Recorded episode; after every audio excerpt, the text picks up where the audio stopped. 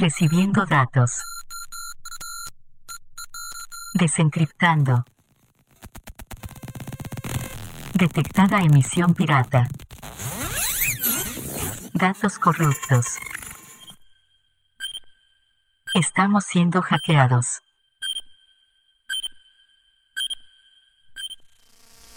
Bienvenidos al programa Pirata Hora Crítica, emitiendo desde la clandestinidad para toda la esfera humana. Si estás escuchando esto, eres la resistencia. Hola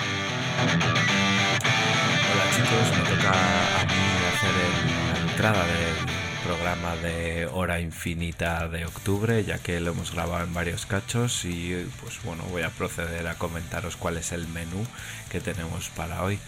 Empezaremos con un Conviérteme en Orca, en la sección pensada para los novatos nivel medio que queremos avanzar y pasar a ser un poco más pros o que no nos apalicen en todas las partidas que jugamos. En él vamos a comentar cómo hacer una lista, una lista de calidad con nuestro colega Harlock. Y Posteriormente tenemos las secciones habituales que teníamos siempre en el podcast de comentar un perfil, comentar una serie de reglas y desgranar una misión. En este caso vamos a empezar con el perfil del Sansa, vamos a comentar las reglas de la munición EM y por último vamos a hablar de la misión de evacuación. Espero que os guste el programa y que os sirva para aprendizaje. Bueno, hola, bienvenidos todos al programa de octubre de Hora Infinita. Aquí estamos Harlock y yo. ¿Qué tal, Harlock? Para empezar este Hola. programa. Bienvenido, bienvenido. Bueno, lo primero de todo, ¿qué tal la resaca post Open de Barcelona? Primer satélite de la temporada, creo, ¿no? No sé si se ha jugado alguna otra cosa internacionalmente, pero en España seguro que primer satélite. Sí, en el Nova Open creo que el satélite fue el primero y el primero de España sí que es el, el Open de Barcelona. Pues muy bien, muy contentos, salió bastante bien dentro de lo que puede pasar en un torneo grande. No ha pasado Y nada raro. con... Bueno, pasaron muchas cosas. Ha fallado el OTM, Yo sí que no me lo digas. Yo sé que estas explico. Desde que Corvus no mandara la caja de los premios a, Uy, a que uy. fallara el TM, a que se siga teniendo que descargar una a una las listas porque el OTM no, no se soluciona ese tema, a Pero que bueno. no se marcara. En lo deportivo, Bueno, en lo desde que no sé. deportivo del juego. Sí. Yo si quieres podía segui- seguir de todos los problemas, Ya luego veo, dicen que, veo. que, que si en, en el Open se raja de Corvus y demás, pues no se rajó. Ni, aunque merecido hubiese estado, pero ya te digo, en lo deportivo muy bien. Yo creo que excepto algún jugador que a toro pasado se que- queje de es que alguien me hizo esto o lo otro y no avisará a ningún árbitro. Por tanto, yo eso no lo cuento. Es culpa tuya. Eh, muy bien, no tuvimos ningún problema. Eh, excepto un par de partidas que alargaron un pelín más de la cuenta. Que se debería haber cortado antes, pero bueno, teníamos bastante margen. Así que muy bien. Ganó Weran, que venía desde Letonia. Que a su vez venía de ganar el Y- Interplanetario, ¿no? Venía de ganar el Inter, vino al Open a jugar con Arianna Genérico. Totalmente diferente. enfrentó se enfrentó a un par de jugadores top, así que podemos decir que también no ganó por evitar ciertos pairings que muchas veces pasa en torneos, ¿no? Evitas a, a, la- a los dos o tres cocos y te llegas a la final y ganas. En este caso. Y el rival de Weran en la supuesta final de los dos jugadores que se llevaban dependían de ellos mismos para ganar, era Papu. es un jugador de Barcelona. Ah, no, no le Eh, conozco, y no- él- Se prodiga, no, no, o sea, bueno, jugará mucho por ahí, no sé, el nick no, así muy sonado no es, ¿no? Un saludo No, él venía de jugar en. No, ju- jugaba en Reus, donde quizá Utsuro y tal te suene más. Jugaba por allí, pero se ha mudado a Barcelona y, y por TTS juega bastante más. Ah, Ahora aquí en físico le está dando bastante. Y es un jugador bueno. Y venía con EC, con una lista completamente muy extraña. Y, y sí se enfrentó a, a varios cocos. Así que también merecido su, su llegar a, a poder final. ganar un, Que me imagino que luego aquí pasa lo de siempre, que caes y vas hasta el sexto o el séptimo puesto.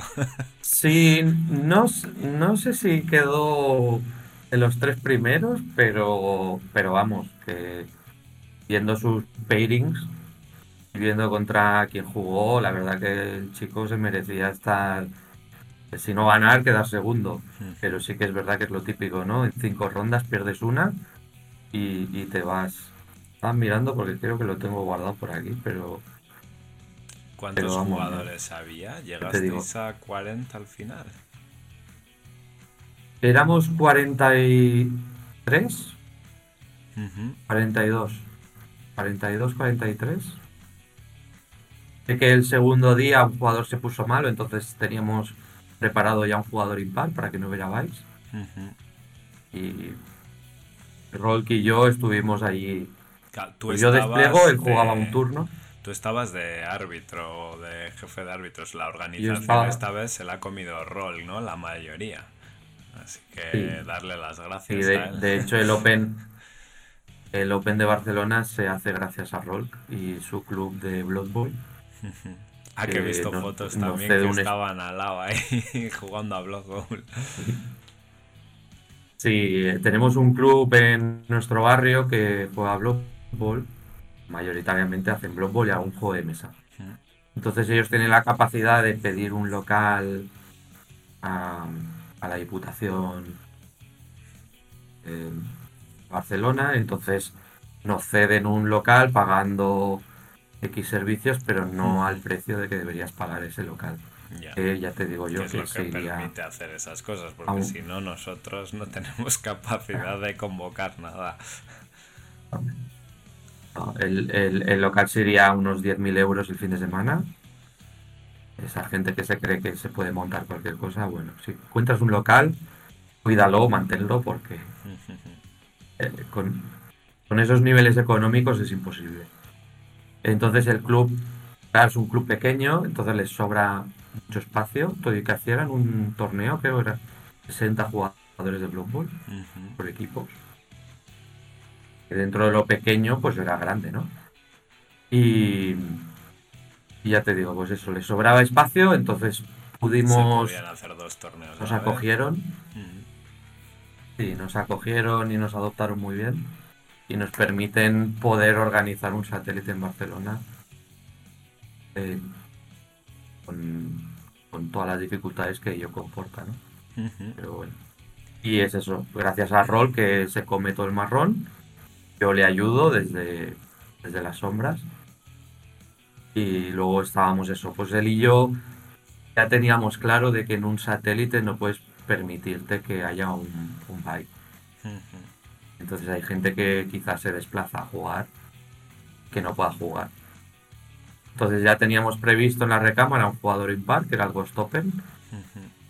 Había gente que se preguntaba de cómo ¿Quién puede ser que no haya hecho ninguna partida.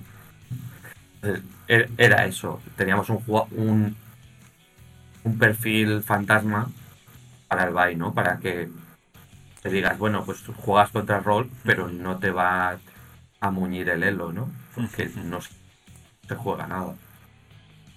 Entonces también los pusimos eh, pusimos el BAI en un punto de que jugadores que no se disputaban ni la cuchara de palo porque había un premio Claro, eso te iba a muy decir. bonito ni, ni- Va- Vas a, a pillar el fueran por, a por el abajo y te toca jugar contra Roll y contra Harlem. Vaya faena. Bueno, si te estás disputando la cuchara de Claro, pollo, igual pero- lo agradeces. si vas específicamente Claro, pero como había un premio, especial para cuchara, que había como había un premio muy chulo que- Sí, sí. era el, el- nuestro logo con la señora y una, y una foca. Chulo. Y la verdad que, claro, había jugadores que querían ese trofeo. Pues muy bien, muy bien. Y has comentado lo de la lista de, de Papu, que era diferente de C. Mm, ¿Puedes comentar así un poco? Sí, Avatar no llevaba llevaba. un Caróntida, no llevaba avatar, por eso era lo raro. Y llevaba un Caróntida, y si no me equivoco, era un Bulltrack, aunque estuvo proxeando con un Raicho porque lo llevaba pintado y pinta muy bien. Y entonces llevaba toda- todas las miniaturas pintadas. Llevaba una lista de eso, llevaba un. Pero creo que era el Caróntida es Caróntida, SS5, ¿no? el de. Sí, ¿Y es ¿Tiene la IP categoría TAF o grande. es IP? No, es una IP. Vale. Es una IP, do- dos heridas sin incapacidad. Ahora me pillas un poco en braga, lo estoy mirando en el army. Mm. Me pillas así un poco que no me acuerdo yo de memoria. Sí, pero bueno, que no, Eh, no cuenta pero como un. No, son dos heridas y sin capacidad. Tienen Nemotecno y voluntad 16, así que igualmente las tiradas de teniente iban a ser altas. Y llevaba el perfil, si no me equivoco, de Hacker Plus con, Mm. con fusil de plasma. Diría que no llevaba el, el teniente visor 3 que normalmente se lleva. O, o lo he visto yo. Porque sí, el airbag normalmente lleva una, una lista de avatar y otra de Caróntida con visor HMG. Yo creo que él llevaba un Caróntida con, con hacker y, y plasma. Y llevaba un Bulltrack con cañón magnético hiper rápido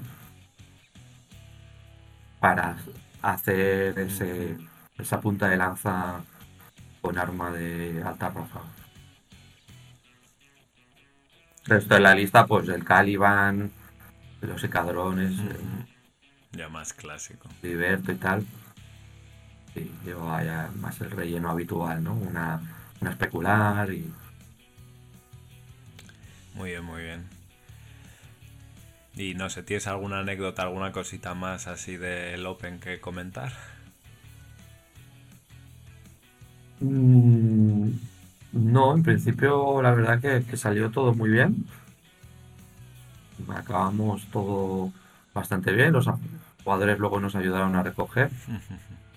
Porque claro, es muy fácil que te monten un, un evento así, ¿no? Pero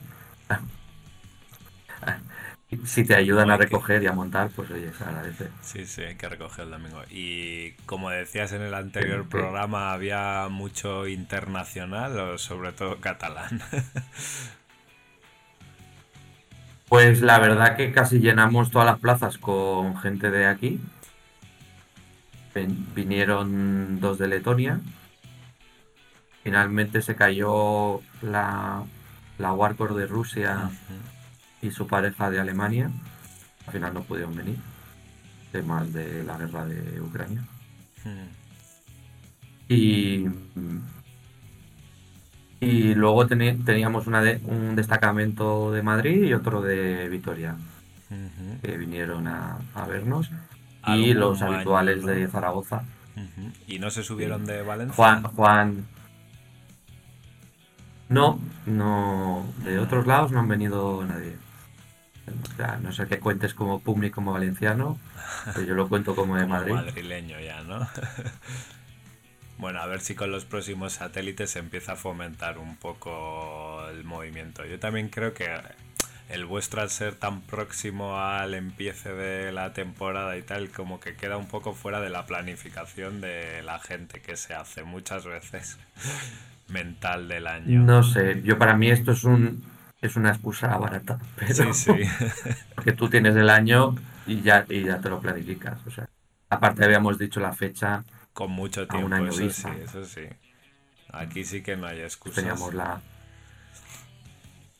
la fecha. Lo que pasa que es eso. Luego si el resto de comunidades pretende hacer un evento grande o esperando que vengan otras comunidades, eh, lo que tienen que hacer es moverse. Ujú. Porque si no, no fomentas ese movimiento. Y desde Barcelona siempre nos hemos movido, ya un poco feo Sí, que sí. luego no venga nadie, ¿no? Luego, luego esperas llenar con nosotros, ¿no? Pues para, para mí feo. Bueno, vamos a quedarnos con lo positivo de- del torneo y que es un buen empiece de temporada. Ya se empiezan a marcar las tornas, a ver cómo va la cosa. Weran usó Ariadna genérico y ganó. Nada de ECs, ni nada de listas de misiles, ni nada, ¿no? Porque no creo que, que pusiera el, el remoto Ariadna a lanzar misiles. Bueno, pero, pero eso al final es el concepto erróneo que tiene la gente. Sí, sí, sin duda. Eh, hay, hay un vídeo de, de Gravity que lo comentaba, ¿no? O sea, en el mundo donde reina EC y reina SSA, ¿qué counters a esas listas tiene, no? Entonces, para mí la lista de misiles es una lista válida, por mucho que alguien pueda decir, ah, es que es el antijuego. El antijuego es jugar un ejército que todo tiene mimetismo menos 6. Para alguien, pues Hay eso. muchos puntos de vista, ¿no? Entonces- Sí, sí. Claro, entonces una lista contra un ejército donde todo tu ejército le va a disparar, que parece que le tire especulativos. ¿Qué, qué counter tiene a eso? Pues un, un guiado, un, un oso, aunque no creo que el oso fuera un, un counter de SSA ni mucho menos. Y yo he jugado mucho una cosa y la otra. Pero sí que es verdad que lleva una lista de Arianda genérico con, con dos osos y, la gente te puede decir, ah, es que tal. Pero bueno. Lleva una, una lista para mí rara para Arianda, pero bueno. Le funcionó. Sí, luego muchas veces es que te funcione, ¿no? Ahora vamos a hilar con el tema principal que íbamos a tratar tú y yo. Cuando cerremos un poco Mm. esto del Open, que yo creo que si no hay nada más que comentar, pues invitamos Y- a todo el mundo al siguiente. No, yo vi. Y a ir a todos los satélites que pueda. Sí, simple. Simplemente a- al Open podemos seguir haciéndolo, el espacio es genial. Este año todo el mundo nos dijo que fue el primer evento donde hacía más frío dentro que fuera. Eso que en Barcelona estábamos a... había una ola de calor bastante Hay impresionante. aire acondicionado, Y chicos. sí, tenía- teníamos un...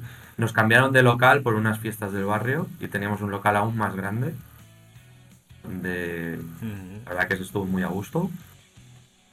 Y, y la verdad que estaba muy bien. Venía mucha gente de la comunidad, no solo gente competitiva. Y la verdad que eso está muy bien. Y todo el mundo se lo pasa igual de bien. Bueno, Además, la, la lucha por la cuchara de palo Sí. debió de ser reñida también, por lo que comentan.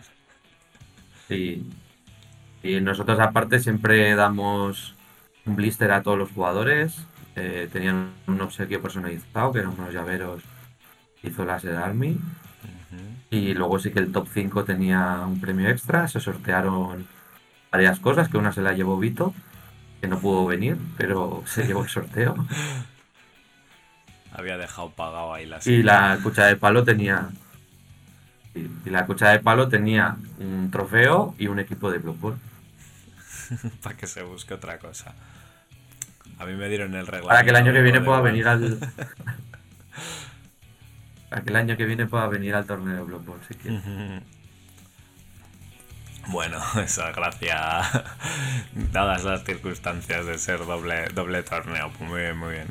Bueno, pues si te parece, vamos a pasar y a estrenar la sección, porque tenemos que estrenar lo que es el mm, Road to Orca que habíamos prometido para esta temporada, que es un poco el, conviérteme en un jugador mejor enfocado al, al jugador medio, a ese que ya ha unas cuantas partidas de Infinity y que quiere mejorar. No, no vamos a hacer aquí una disertación de para novatos de cero donde te tengamos que explicar qué es cada cosa, no es esa la idea, yo creo que es algo que puede servir a mucha gente, incluido también a esos novatos que obviamente si se quedan a escucharlo pues lo van a agradecer pero desde luego a todo jugador medio, a mí mismo también, que yo quiero mejorar. Vamos con esa sección y bueno, lo que habíamos planteado para este primer día sobre todo era mm, cómo hacer listas y cómo mejorar haciendo listas. Entonces bueno, vamos a, a pasar a desgranar esto. Lo que hay que comentar sobre todo al principio es que, claro, Infinity yo creo que todo el mundo asimila o tenemos esa idea ya, una vez de que estás dentro y has echado dos partidas, que Infinity es, es ITS, ¿no? O ITS es Infinity. O sea, si tú vas a jugar una partida de Infinity, aunque sea un pachangueo, muchas veces vas a usar una misión de las del ITS.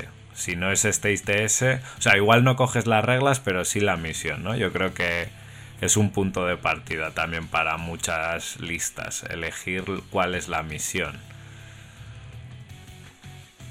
porque además las misiones son bastante especiales. Quiero decir que Infinity se puede jugar a muchas cosas, por lo tanto es algo que nos va a condicionar, ¿no? También nosotros aquí en el programa hacemos eso de desgranar las misiones y comentarlas precisamente pues para dar como una especie de guía. O sea que mm, estamos de acuerdo en que la lista tiene que ser adaptada a la misión principalmente o primeramente. Bueno, hay mucha gente que, por ejemplo, en un, vamos a plantear, ¿no? Que nos planteamos ir a un torneo. Entonces tú tienes tres misiones y dos listas con las que jugar. Eh, mucha gente normalmente se plantea mesa de lista para mesa cerrada, lista, lista para mesa abierta, lista para no sé qué. Yo normalmente lo que recomiendo es analices un poco las misiones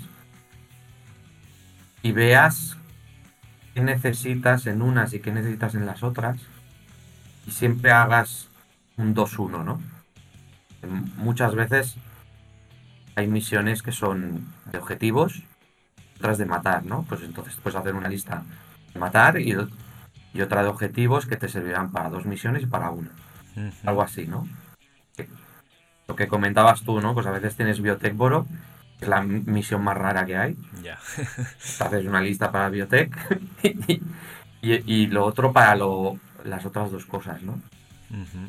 Eh, yo recomiendo más eso, el plantearte, léete qué necesitas y, y hazte la lista en eso. Más que en dónde voy a jugar, que eso ya es un nivel superior que lo comentaremos más adelante. Yo, por ejemplo, eh, como un apunte, ¿no? Eh, yo jugaba listas de Haris de motos, pero yo si me iba a jugar fuera no las llevaba. Porque sabía que no hay escenografía suficiente para esconder esas miniaturas.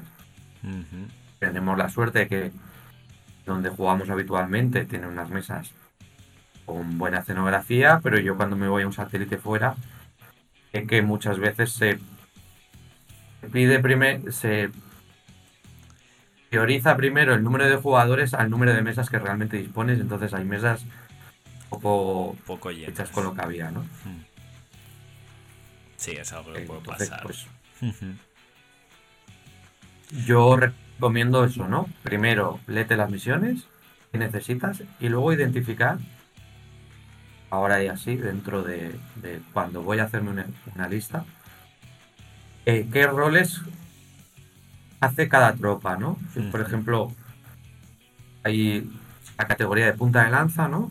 que sería el, el que me tiene que matar al, ejército rival, me tiene que bajar al orador, me tiene que matar a, sus principales amenazas. Principales que no sean todas, ¿eh? que luego ya veremos. Eh, luego los especialistas, por eso hay que mirar, ¿no? ¿Qué me pide la misión? Eh, un ingeniero, pues especialistas tengo que cumplan este rol. Este, este y este. Vale. Que eh, luego los oradores. Perdón, porque cada uno, o sea, quiere decir que al final las misiones mm, varían. Pues una hará falta ingeniero, pero en otras igual hace falta cargas de, y no necesariamente tienes que llevar un ingeniero. Tienes otras miniaturas que puedan hacer esa parte en tu ejército, Claro. seguramente. Normalmente el especialista más barato es el observador de artillería batidor, que lo tiene casi todo el mundo. No todo el mundo, pero casi. Entonces, normalmente si es una misión que no tiene exclusión, pues tienes un especialista observador en media mesa para activar antenas. Pero lo que dices tú, ¿no? Pues hay que petar el pack. Pues ya no necesito un especialista que pulse botón.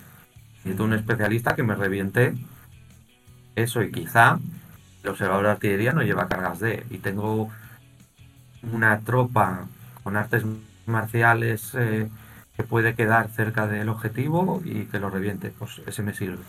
No sería el buscar el el que es el que tiene que hacer la misión luego el orador porque sí que hay perfiles que son un poco polivalentes que pueden hacer muchas cosas yo normalmente tengo el perfil que me ora si muere, pues ha muerto. Es el que te va a gastar órdenes. Aquí yo Y tengo luego- una duda siempre. ¿Cuál es la cantidad óptima de oradores? O sea, siempre hay que meter Mira, alguno. pues Mm, yo, Yo- decir, por ejemplo, yo juego principalmente Eugene y es un ejército que en teoría no se caracteriza por tener buenos oradores o, o tener especialmente gracia ahí orando. Entonces, a veces meto el, el francotirador nivel, visor nivel 2, por ejemplo, lo pongo ahí en una terraza y es lo único que hago. Seguramente muchas veces lo colocaré mal, aunque ahora estamos solo hablando de lista. O sea, va- vamos más allá del despliegue, Vale. eso es otra movida. Pero con uno solo, o sea, quiero decir, si voy a meter uno, Pues mira. mejor me lo ahorro, porque para hacer su trabajo necesito a varios, o, o qué. Mira, mm, recapitulando un poco Sí. al principio, yo de puntas de lanza recomiendo dos. Una principal, tener una secundaria. Hay ejércitos que te permite poner tres. Pero bueno, con, con dos, por lo típico, ¿no? Siempre se te cae una, o una está enfocada más en unas cosas y otra en otras. Claro que se compagina. Especialistas. Sí, especialistas de 2 a 3 sería lo ideal. No siempre tiene que ser el a una misión en suministros, ¿no? No tiene que ser un batidor infiltrador. Habrá caja, puede ser uno o dos batidores y do- dos tíos en tu despliegue que puedan llegar hasta la caja y volver. Sí, Y de oradores-. Sí. Y de oradores, mínimo dos, poder ser tres. Tampoco necesitas que sea tres almas. O sea, tampoco te gastes la mitad de puntos del ejército en un, en un orador, porque ten presente que va a morir. Su misión es morir. Haciéndole gastar Entonces, órdenes mucha gente- al rival. Cuantas más Claro, órdenes mucha se gente se ofusca. mejor, ¿no? Claro, mucha gente se ofusca en que he puesto un orador y me ha durado una orden. Ya, pero está para eso. Depende de qué orador te ha salido más a cuenta o menos. Entonces, cuanto más órdenes gaste, mejor. Pero el típico Wargore Pulso Flash. Con tres puntos. Ujú. Mm, Que tiene que durar una orden. O que ignoren al Warcore, pero es, el mejor orador del juego. Entonces muchas veces lo que dices tú, ¿no? Pues me pongo el, el Hideout Sniper. Pero claro, está solo. Sí, Le van a hacer cualquier combo. O, o- o le va a tirar una ametralladora y por saturación lo mata.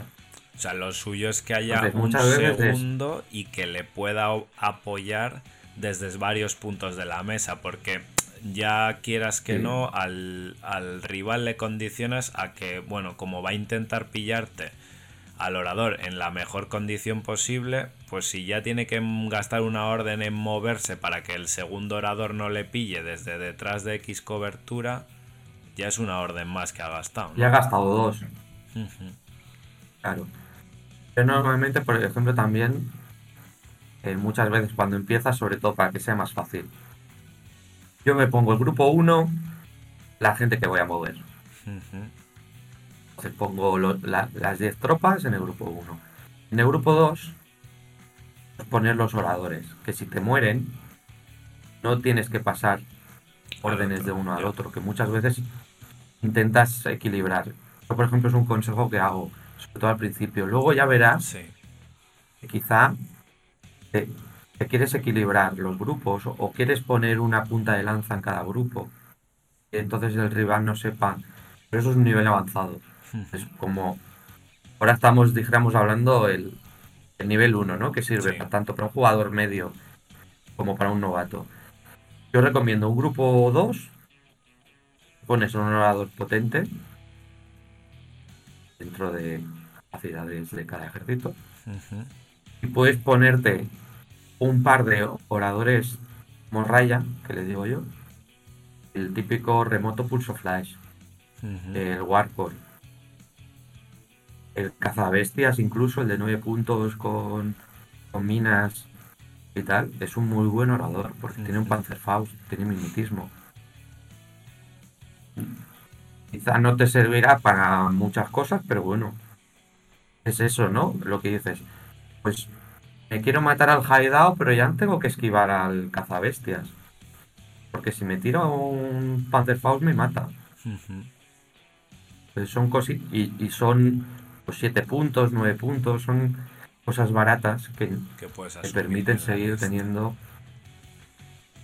esas cosas. Luego, finalmente está, eh, dijéramos, las las tropas que te solo aportarán orden. ¿no? Entonces, ta- también muchas veces es, si yo toda mi lista, por ejemplo en nómadas, te lo puedes permitir, está basada en estructura, porque mi punta de lanza es un tag, mi segunda punta de lanza es una puppet, mis oradores son pulsos flash y un, un reacción total. Todo es estructura. Ah, ponte un ingeniero y ponte muchos onbots y, y que puedas, puedas reparar. Es, es más interesante. También muchas veces lo que hacemos es orando pongo gente remotos y, y ataque eh, IPs y demás, ¿no? Y tengo que poner médico, pero luego no tengo ingeniero, o me pongo las dos cosas y gasto puntos juntamente. Vale. muchas veces es tu punta de lanza eh, añade tu punta de lanza es un- una tropa con estructura, ponte un ingeniero. Los oradores mu- muchas veces pasa. Primero al principio, Sí. Sobre todo. O sea, es, es la, la idea de decide a quién tienes que levantar, no, no pongas algo para toda tu lista, ¿no? Yo creo que es un poco el... Yo como he fluido en las partidas, ¿no? Al principio cuando empiezas a, en Infinity te dicen tienes que comprar la caja de... La caja de... de joder, ¿Cómo se llama? La de Support Pack. Porque es esencial para todas las listas. Entonces empiezas a meter médico e ingeniero en, en todas las listas, porque encima como hacen misiones y luego pasas de esas mm, partidas que has jugado con médico e ingeniero y dices esto no hace nada, lo empiezas a quitar de todas tus listas porque al final te ocupan 20, 30 puntos que no te valen para nada. Y luego ya cuando llegas como más recorrido de partidas empiezas a meter, ¿no? Entonces, claro, Aquí me, me parece muy buen detalle este que has comentado de, bueno, cuál va a ser tu, tu idea principal o cuál va a ser tu punta de lanza y decide mm, cómo vas a, a apoyarlo. O sea, si vas a tener que levantarle a este tío, pues pones esa miniatura y tenla cerca, ¿no? Y también sanitarios. ¿no? Ahora los medikit y tal están muy cotizados al alza. Y sobre todo es, es gestionar la frustración. Eh, me, me han matado mi punta de lanza, eh, que tiene heridas, pero llevo un ingeniero. No, no me, no me sirve. Entonces, sobre todo es tener en cuenta eso, ¿no? Si tú, si tú llevas un tag, eh, por ejemplo, eh, tienes que llevar un hacker asesino, porque tu amenaza son los Sí, hackers sí. del rival un ingeniero para repararle las la estructura que pueda perder y los estados que puedan meterle un, un hacker del enemigo, ¿no? Si llevas una IP, claro, es lo más difícil. Porque normalmente tienen heridas, pero se pueden aislar, inmovilizar y demás, ¿no? Entonces. Sí. cuando, em- cuando empiezas, si puedes, ponte un tag. Un tag tiene tres heridas, eh, tiene mucho blindaje, te permite cometer muchos errores. Y lo que nunca tienes que hacer es irte al campo del rival. Muy bonito que parezca, quédate detrás de tus tropas, el rival tenga que pasar por encima de todo tu ejército. ¿ah? Es, es siempre eso de, ¿no? Avanzas, disparas y luego retrocedes. Claro, empezar con un tag es más fácil, lo que pasa que tiene sus problemas, ¿no? Entonces, te puede poseer, te lo pueden aislar, te lo pueden inmovilizar y demás. Pero te permite cometer errores. Lo típico es sales y el rival te saca un despliegue oculto. Ujú. Entonces, partiendo de la base de mi punta de lanza es un tag, me meto un ingeniero, me meto un hacker asesino. El hacker asesino también me sirve como especialista para ir a pulsar botones. Puedo ponerme los remotos de pulso flash, partiendo de la base de Yujin, ¿no? Por ejemplo, Sí. ahora. eh, pues quizá el Ouija vale muchos puntos, me pongo el logo azul, que es un perfilazo espectacular. Me pongo un hacker asesino en media mesa, que puede ser desde un ninja, Sí. ¿no? Que incluso el rival no sabe dónde está. Sí, sí. Eh, me pongo, pues eso, ¿no? Pulso flash, el reacción total, todo y que sí es fácilmente matable, pero son cuatro dados contra muchas cosas. Sí. Por ejemplo, el miedo que tiene todo el mundo al oso, ¿no? Yo, a mí al oso me lo matan, pues así, con un reacción total. Un tío que tire cuatro dados, aunque tire mal, me va a tirar muchos. Sí. Y les vas a hacer que tenga miedo al rival. Entonces te lo apoyas con dos pulso flash, que vean entre ellos, que, que no te los puedan cazar solos. Entonces es eso, vas reduciendo el abanico de muchas cosas que puedes llevar a dos piezas, ¿no? Pues llevo el, el tag y pues buscaría una segunda punta de lanza. A ver qué puedo poner que me sirva, Que me combine un poco. que no valga.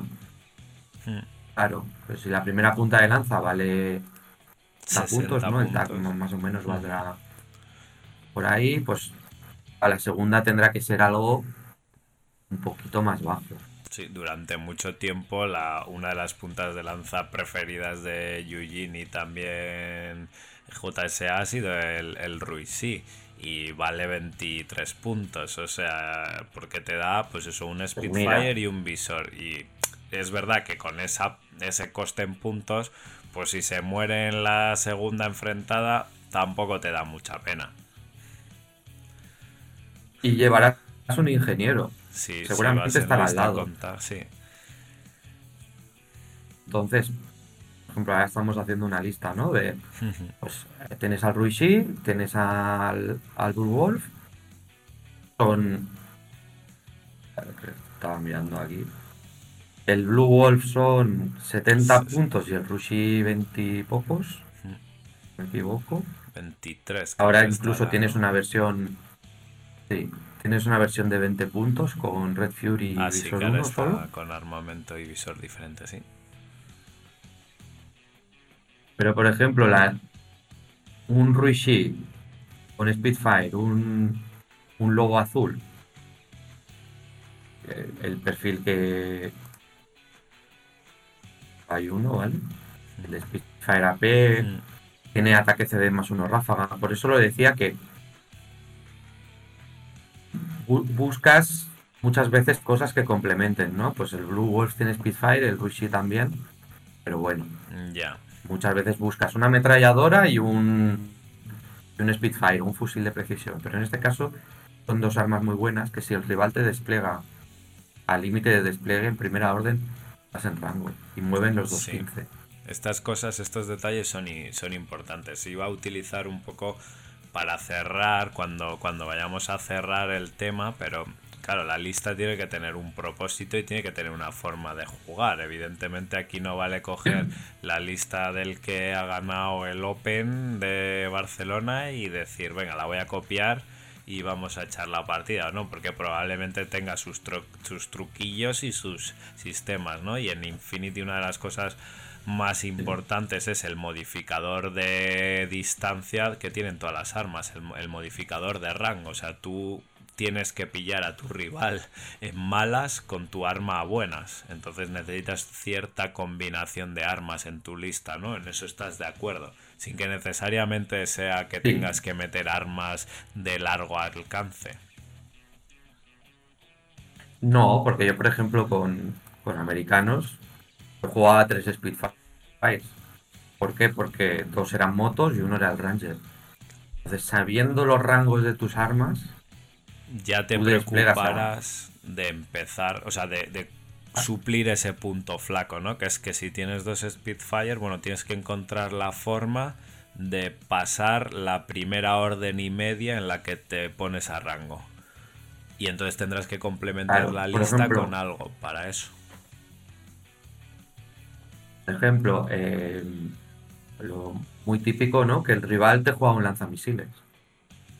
Y si el rival falla, se equivoca y te lo pone al límite de su despliegue, tú en el primer mover estás en rango y él ya no. Porque el rango bueno del lanzamisiles empieza a partir de 60. Entonces, muchas veces has de jugar con eso, ¿no? Tengo un edificio que me tapa la salida y como muevo 15 me permite mover hacia adelante y asomarme en una esquina. Cogiendo cobertura y quitándole ya el rango. muchas veces con esta lista, por ejemplo, tendrás que jugar con eso. Conseguir tú avanzar, coger tu rango y, quitárselo al rival. Por ejemplo, un Shaolin que tira humo. Claro, esa es la siguiente cosa. el combo de humo con el Ruishi. Ahí te, tu idea de, de, cómo superar el primer enfrentamiento, por ejemplo, es cubrir con humo. Entonces ya metes otra siguiente tropa, que son en este caso las dos Warbands o la Warband para, para ah, esa idea. Un Ruishi solo es bueno, tiene un Spitfire, tiene visor que, todos los mimetismos, pero su, gracia es que te puede hacer como el humo contra cualquier otra tropa. Que ya que él no pone penalizador por sí solo, pues lo combinas con un Shaolin. Eh, luego, por ejemplo, en Yujin genérico, tienes los Gilangs. El Gilang que es el típico batidor de media mesa con infinidad de perfiles diferentes. Y sí, posibilidad de hacer y lo que hablábamos. de redes. Claro, pues lo que hablábamos, ¿no? Pues quizá llevas el perfil hacker para proteger a tu, a tu Wolf, pero todo y que no es un hacker asesino, bueno. Luego tienes perfiles oradores como son los Longya, que son bastante baratos, por 16 puntos el, el más barato. 17 eh, el minador, pues encima disponibilidad 2. Pues quizás es un grupo 2, lo que hablábamos, pues dos Longyas que te sirven un poco para controlar un poco de mesa, son, son oradores camo y al rival ya le estás poniendo en un apuro. Y no son caros, y le harán gastar muchos muchas órdenes, porque lo tienen que descubrir, tienen que disparar, es un remoto. Sí. Te pondrás un un ingeniero con los los Yaozaos que, que son los Palbot servidor eh, que necesites y como orador principal es que tienes en genérico estaba mirando así un poco por encima. Creo que no tienes a, Luna, por ejemplo. En solo está en Servicio Imperial, ¿no? Puede ser. Genérico tienes desde Lemuet, que es un orador eh, brutal, que es una IM con mimetismo menos 6 y visor. Tienes la- las tropas estas nuevas que sacaron con el... Eh, Con eh, Joel, lo tienes los Hunduns. Eso es Hunduns. eh, sí, Hundun, que es un despegue oculto con mimetismo menos 3. ujú. Y tenía un lanzacohetes pesado, un francotirador multi. Sí. Para, para mí estos perfiles están muy bien. Acompañados, entonces de lo que hablábamos, ¿no? Tú pones un long ya al intentar cazar. Cuando vaya por el long ya, le sacas el Hundun y le disparas un cohete. Entonces son, son cosas que tienes que hacer que se cubran entre ellos porque un orador en reactivo es ser Dios. Puedes tener la mano enchufada ese día, eh, que le ganes las enfrentadas, el rival puede tener muy malas manos, pero normalmente el activo siempre tiene ganas de ganar. Si escogemos bien nuestros enfrentamientos, ¿eh? Sí. Sí, sí, sí. Tener en cuenta que contra un tío con mimetismo menos 6 tiene bien En enlace. visor, pues quizá quizá mm, no sea conveniente ir con cualquier tropa a dispararle.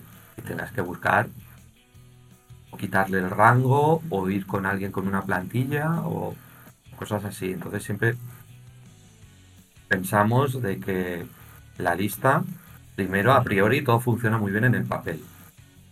Es lo que hablábamos, ¿no? Sí, Pues pues bueno, tiene que funcionar en el de lanza. papel, ¿eh? que muchas veces hacemos listas que, que Sí. dices, voy a ir probando tropas o quiero jugar esta tropa y tal, y como, o sea, mm, vale, muy bien, vamos a pensar alrededor de ella si la quieres probar, pero que tenga sentido, ¿no? No Sí. metas, es que a mí me ha pasado, ¿no? A, a veces digo, bueno, venga, voy a jugar, yo juego mucho invencible y quiero llevar dos, dos bolas que se mueven por la mesa. Entonces voy a hacer un core y un Harris.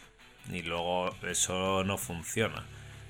Y, No, y los cores igual así sobre la lista no están ni tan mal estructurados, pero claro, e- eso no es una lista, un core, entonces mm, va a necesitar de más tropas de apoyo.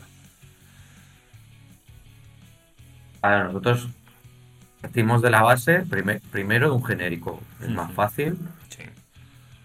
pero Luego, ni- niveles avanzados hablábamos del core. Eh, y luego, todas estas cosas que hemos hablado, hay que nutrirlas de órdenes.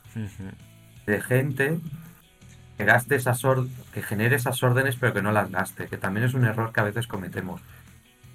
Queremos poner muchas cosas grandes en la lista que al final necesitan órdenes. Así, has visto, yo ahora he puesto el long ya que no va a consumir órdenes porque está para que el rival las gaste. Y el lobo azul y el blue sí son los que van a gastar todas las órdenes ahí. Entonces hay que darle gasolina, ¿no? Podemos poner Zanshis, guardias celestiales, eh, cosas que valen muy pocos puntos, que simplemente la queremos para que nos dé una orden. Los propios Este, remotos que hemos cubriendo- puesto a orar, ¿no? Sí. Pero bueno, los remotos que ponemos a orar, yo esos ya no los cuento como vivos cuando llegue mi Porque se exponen, vale, Por vale, ejemplo. vale, de acuerdo. Mira, en eso no había pensado. Claro. Que no sean tu fuente de orden Tú- si van a caer en la, Claro. el, el inicio del. Tu fuente de órdenes. Tu fuente de orden no puede ser algo que está asomado a disparar. Es un error que comete mucha gente, ¿no? Pongo dos Zanshis o tres y los dejo asomados en una esquina con un, la- con un rango muy largo. Entonces va el rival, se asoma, te dispara, te mata. O, o Quanshis, ¿no? Por ejemplo. Entonces son esas tropas que estarán escondidas en una esquina, muchas veces cubriendo el rival no te saque un paracaidista. Y, y cubriendo, yo qué sé, pues a veces el acceso a tu teniente. eh, que muchas veces si nuestro teniente es un Zanshi, ponemos dos. Para que el rival ya dude, ¿no? ¿Cuál de los dos será? y desplegarlos uno en cada punta de la mesa. Para que no te los enganchen los dos puntos.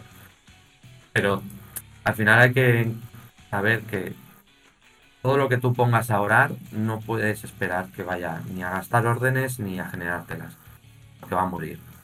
Bien, bien, bien, de acuerdo. de Evitemos, acuerdo. Interesante. evitemos, la, evitemos la frustración de que se nos mueren las tropas porque están asomadas sin hacer nada. Ujú. Son cosas a las que tienen que hacer. Igual que nuestra punta de lanza nunca tiene que acabar asomada. Empiezas tú, es tu turno, vale, pero si empieza el rival, tu punta de lanza escondida. Claro, no, nunca va a ser nuestro orador. Por, mu- por mucho que a veces eh, tenga un Panzerfaust, un lanzacohetes. Claro, por ejemplo, el, el lobo azul tiene Panzerfaust. Pues si empiezas tú, yo no lo voy a poner orando. Me lo voy a esconder. Entonces el Panzerfaust lo lleva por un momento de necesidad, por un ángulo que yo no he visto o cosas así, que se pueda defender a largas, pero no es no es su función. Bien, volviendo un poco a la lista, pregunto por tropas de media mesa, la red de media mesa y luego las, las sorpresas, los ocultos y los paracaidistas. A ver cómo decido cuánto meter, cuántos son suficientes. Me centro en la media mesa, no me centro. Mira, en Yujin tienes la suerte que tienes muchas opciones, ¿no? Sí, sí, desde luego. Ahora, que sí. ahora lo estamos haciendo un poco enfo- enfocado a Yujin, ¿no? Pero eh, yo si pongo una tropa de media mesa, para poner una no la pongo.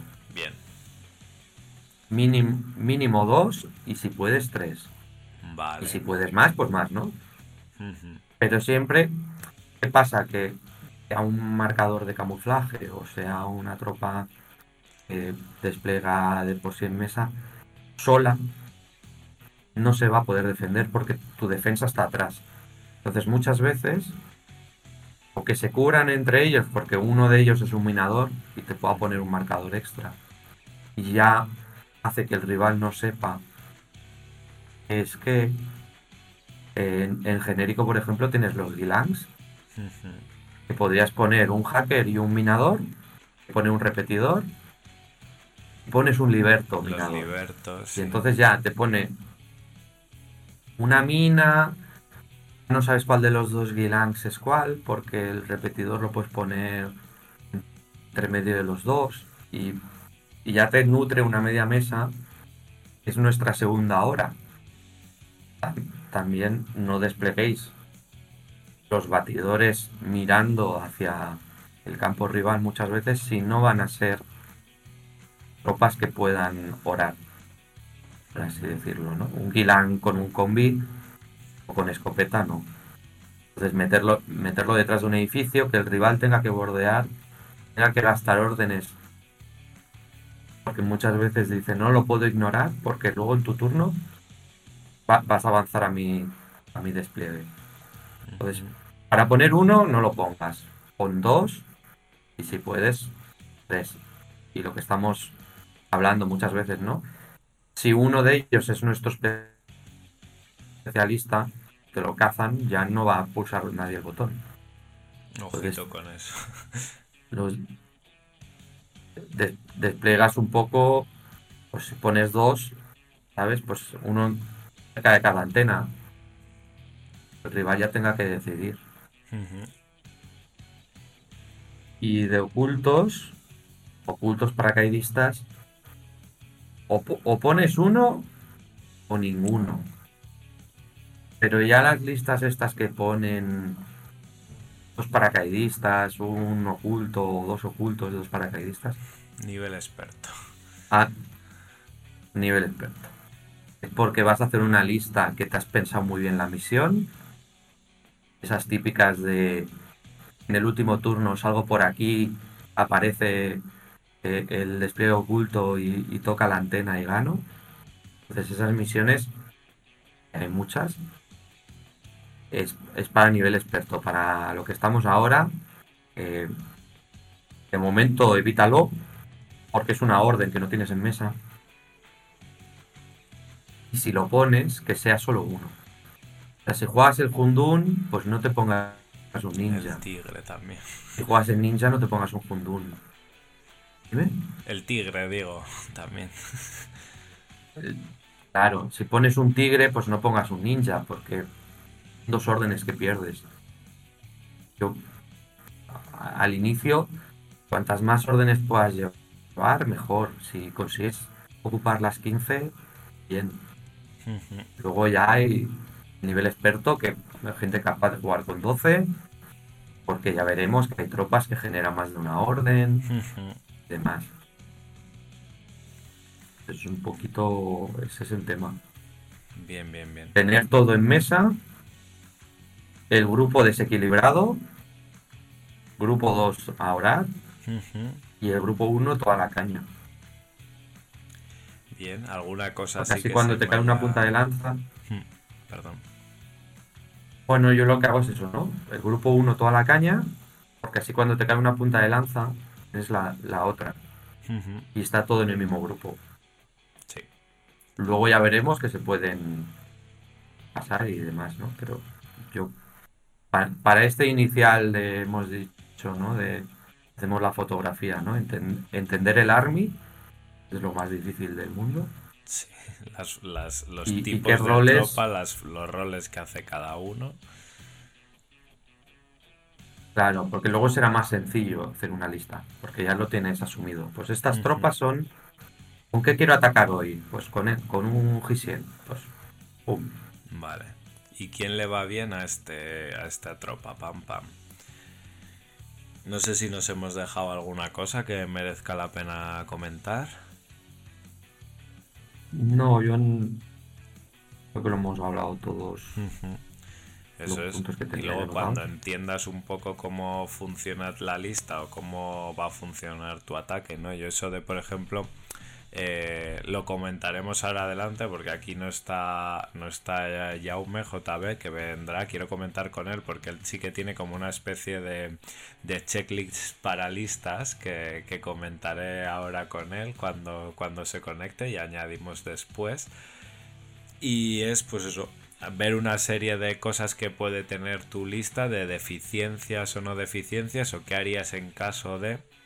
Pero es verdad que bueno, en Infinity al final tienes que tener eh, recursos, ¿no? Por así decirlo, porque es un juego muy de piedra, papel o tijera, pero donde no solo hay piedra, papel, tijera, sino que hay eh, 17 variedades, pero como que muchas cosas tienen su counter, entonces sí que tienes que tener pensado, ¿no? Por lo menos que esos dos puntas de lanza en cierta forma se complementen, ¿no? Mm, o que lleves visores en la lista, o que... ¿no? O uno le imponga más dificultad a uno sea el que tenga el mimetismo o, o mucha armadura o alguna forma de fastidiar al rival y el otro sea el que tenga el visor que complemente, o sea, que intente abrir ahí la lata del rival, ¿no? Ah, aquí ya estamos hablando, dijéramos, del siguiente nivel que es. Ya me voy a mirar contra qué rivales me voy a enfrentar. Al, al final lo que dices tú, ¿no? Pues depende de qué ejército necesitas una cosa u otra. Sí, esa es la tercera veces pata, ¿no? Al principio decíamos en plan eh, misión, luego cómo son las mesas y luego obviamente el, el, las- el rival o el meta local El- de yo espero rival. tantas cosas y voy a... Claro. Que obviamente Me- voy al va- nunca interplanetario. vas a poder cubrir todo, eso es imposible. No. Lo que hablábamos, ¿no? Me voy al interplanetario, hay más de la mitad de jugadores llevan SSA, pues necesito para que luego te puede tocar que no puedes contra ninguno.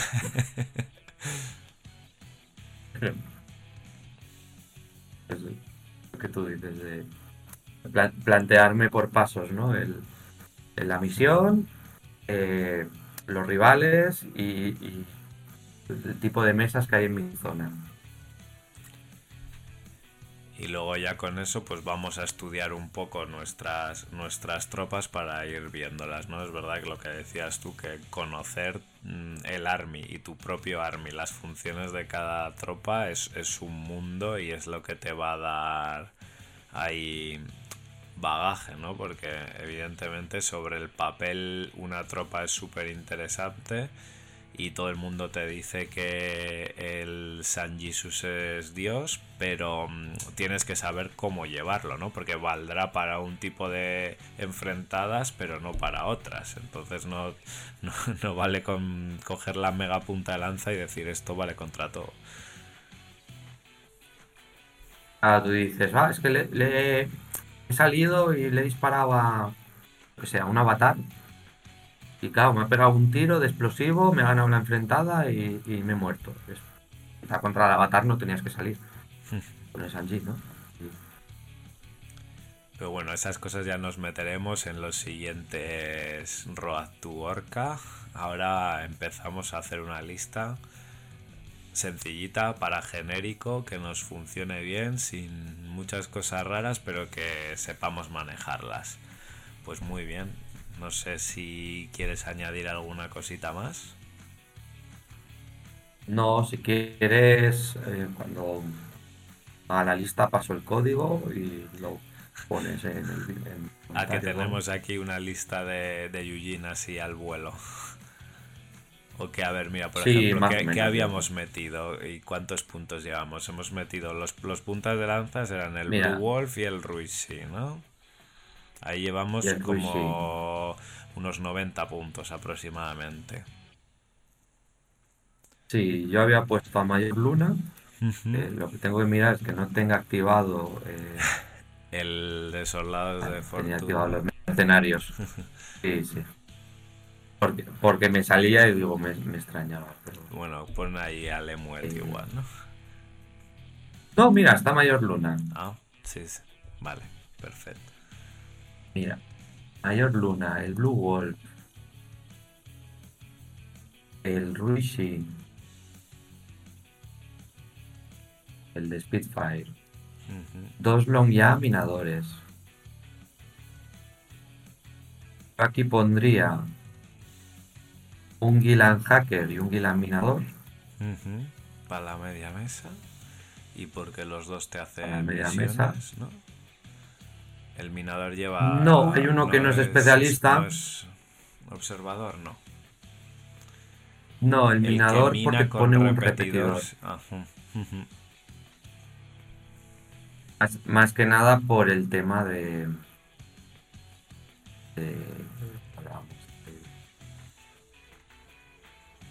como llevas un tag, pues intentar llevar algo que. Que defienda el tag. Yo pondría al remoto Pulso Flash.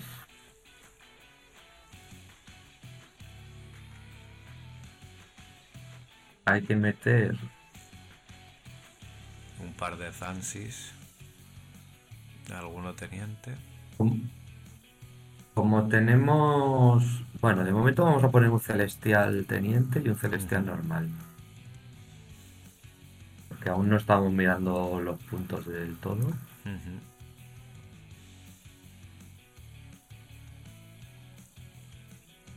Y me sobran. Por el momento me sobran 50 puntos, así que vamos a poder poner.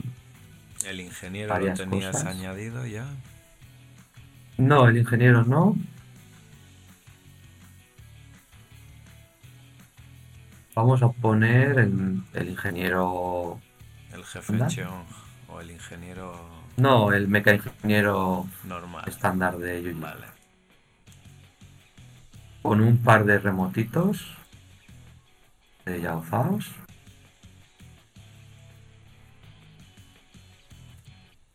Y el grupo 2 lo tengo entero, el grupo 1 tengo 7 órdenes, me sobran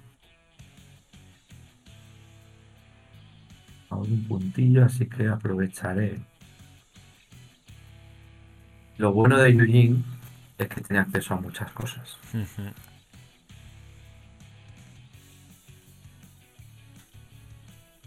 Incluso hasta Entonces yo metería un liberto, Sí. por eso de nutrir la media mesa. Sí, sí, buena elección. Y Cazabestias. el cazabestias, sí, que lo estaba buscando y estaba mirando a ver cuál, cuál me cabía. Vale, me cabe el caro de... El especial de Yujin, que es el top. Por cierto, la gente le estará llegando ya a Tag Raid. Ya tendrán las minis en su casa. Estaba mirando que quizás son mu- muchas irregulares. Y habrá que tirar de Ujú. quitar los celestiales. Ujú. Abaratar un poco eso. Sí. Por eso de que a veces hay que ir jugando un poco con la lista. ¿no? Sí, sí. Eh, nos sobra 6 puntos que podemos quitar un Yao Zhao y meter un remoto, un pangolín.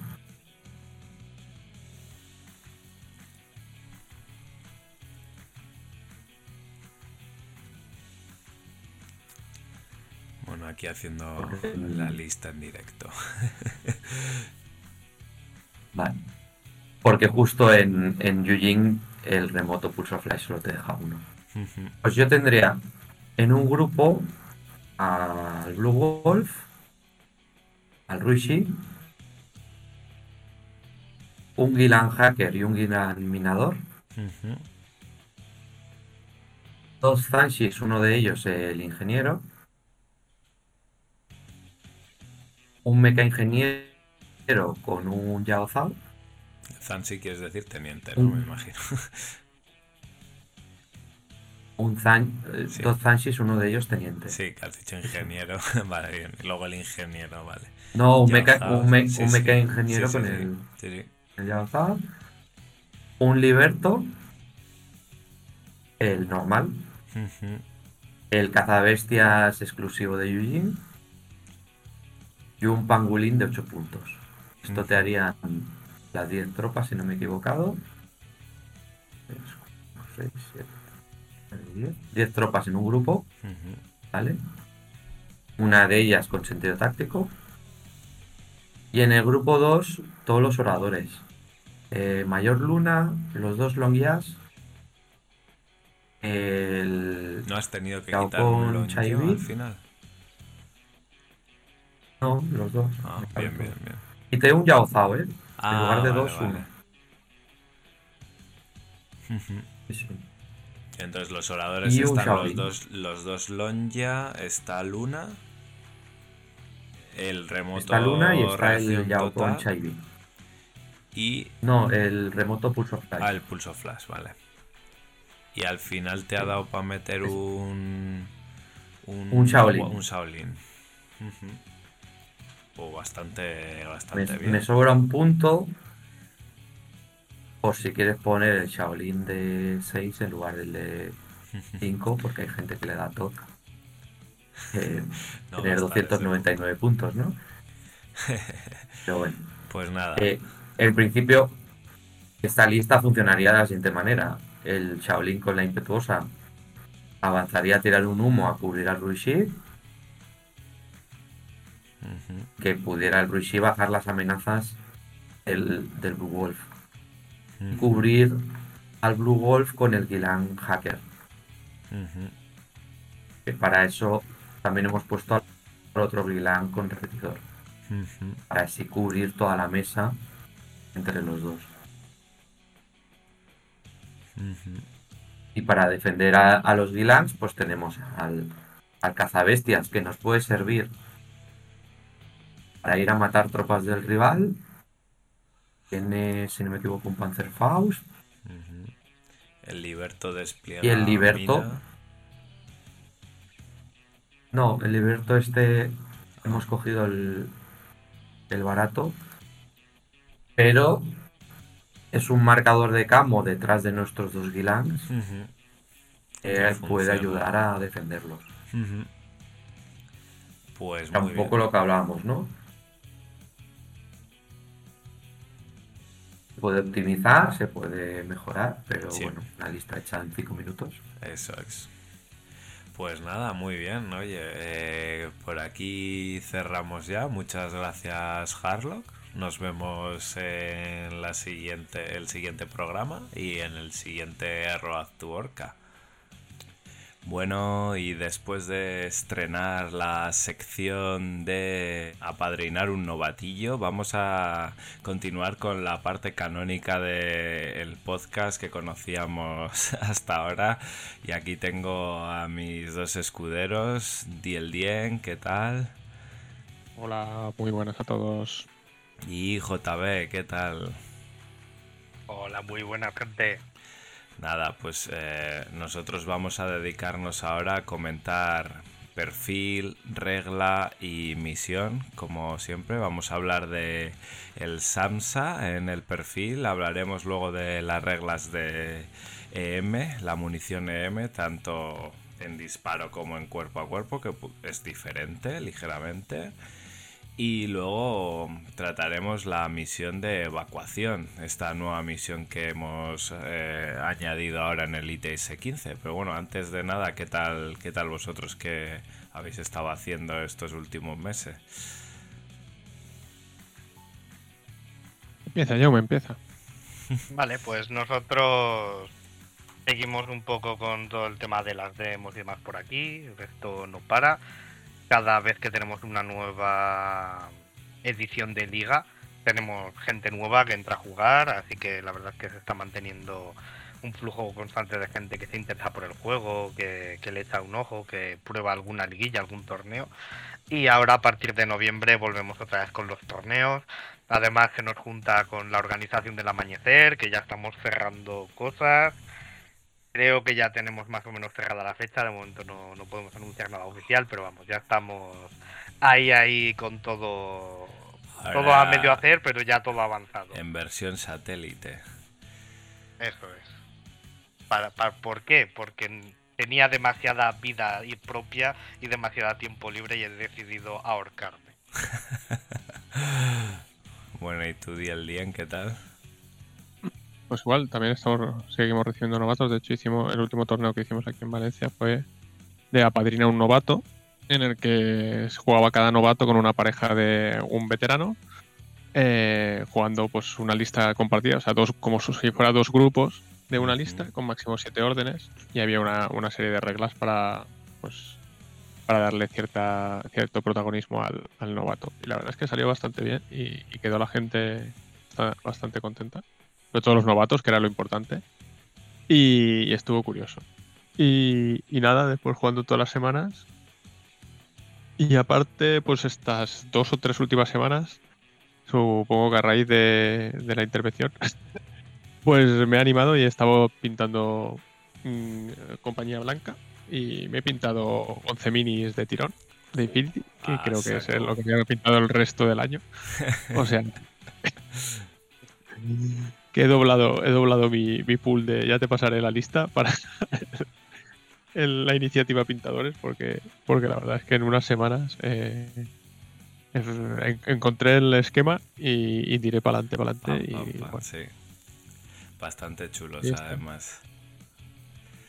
bueno, tampoco están a, a, su, a super calidad, porque al final ya tengo que, tengo que, que pintar minis. Más, tengo que pintar más minis y, y no mejores, mejores minis. Porque ya la, la reserva la reserva de minis sin pintar es demasiado grande. Bueno, y se van añadiendo poco a poco. Poco, Bueno. No sé, ¿te comprarás los refuerzos pan o no? Pues no, no, la verdad es que no me apetecieron nada. La, a ver, veo la caja de Yuchin con los coreanos, que sí que son más caros. Indudablemente llama. Mira, ahí la tiene Mikar. Nos la enseña Mikar. Nos la enseña Mikar, con perdón. y, y la verdad es que pues tienen su gracia y las miniaturas son Y cosas son especiales. nuevas, pero, sí. pero ves las cosas de Pano y un señor como yo que lleva 20 años con Pano, pues excepto el tío de la gabardina, que es guay. Está bien. pues. Los otros los proxeo con, con de tres maneras diferentes. Mm, si me apetece jugar refuerzos, que, que la regla de refuerzos sigue ya no ganando, o sea, no ganando adeptos, sino ya mm, cabreando a la gente directamente de, de lo, de lo flojo que está redactado todo el tema de refuerzos. Con unos perfiles súper súper rotos que encima después no pasan a ningún, o sea, pues algún puntualmente aprovecha algún sectorial o alguna historia y que se podrían haber aprovechado para darle darle vidilla. Mira los Selenkrieger, que en un momento poniéndole a un señor con humo en Tunguska, lo, lo animados que están los Tunguscos, que estaban pochos. Los Tunguscos estaban mustios perdidos. Pues nada, oye, un señor ahí que tira humo por aquí y mira, todos contentos. Pues después ya se les ha ido un poquito la olla acumulando habilidades. Pero bueno, que lo, lo coge. Hemos puesto refuerzos ahora en la siguiente jornada de liga porque quiero que la gente lo pruebe. Por lo menos que si se quejan, que sea con, con base y fundamento de haberlo Ujú. probado. Bueno, pues ahora que habláis de perfiles, vamos, vamos a recapitular y vamos, vamos a comentar nuestro perfil. Que hemos elegido el, el SAMSA, el operador independiente SAMSA, que bueno, está aquí porque es el perfil que viene en los packs de, de ITS que vamos a ir llevándonos este año, que la miniatura está bastante chula también. A mí este rollo de la cabeza así escarabajo me, me parece bastante, bastante guay. Y vamos, vamos a meternos de lleno en el perfil.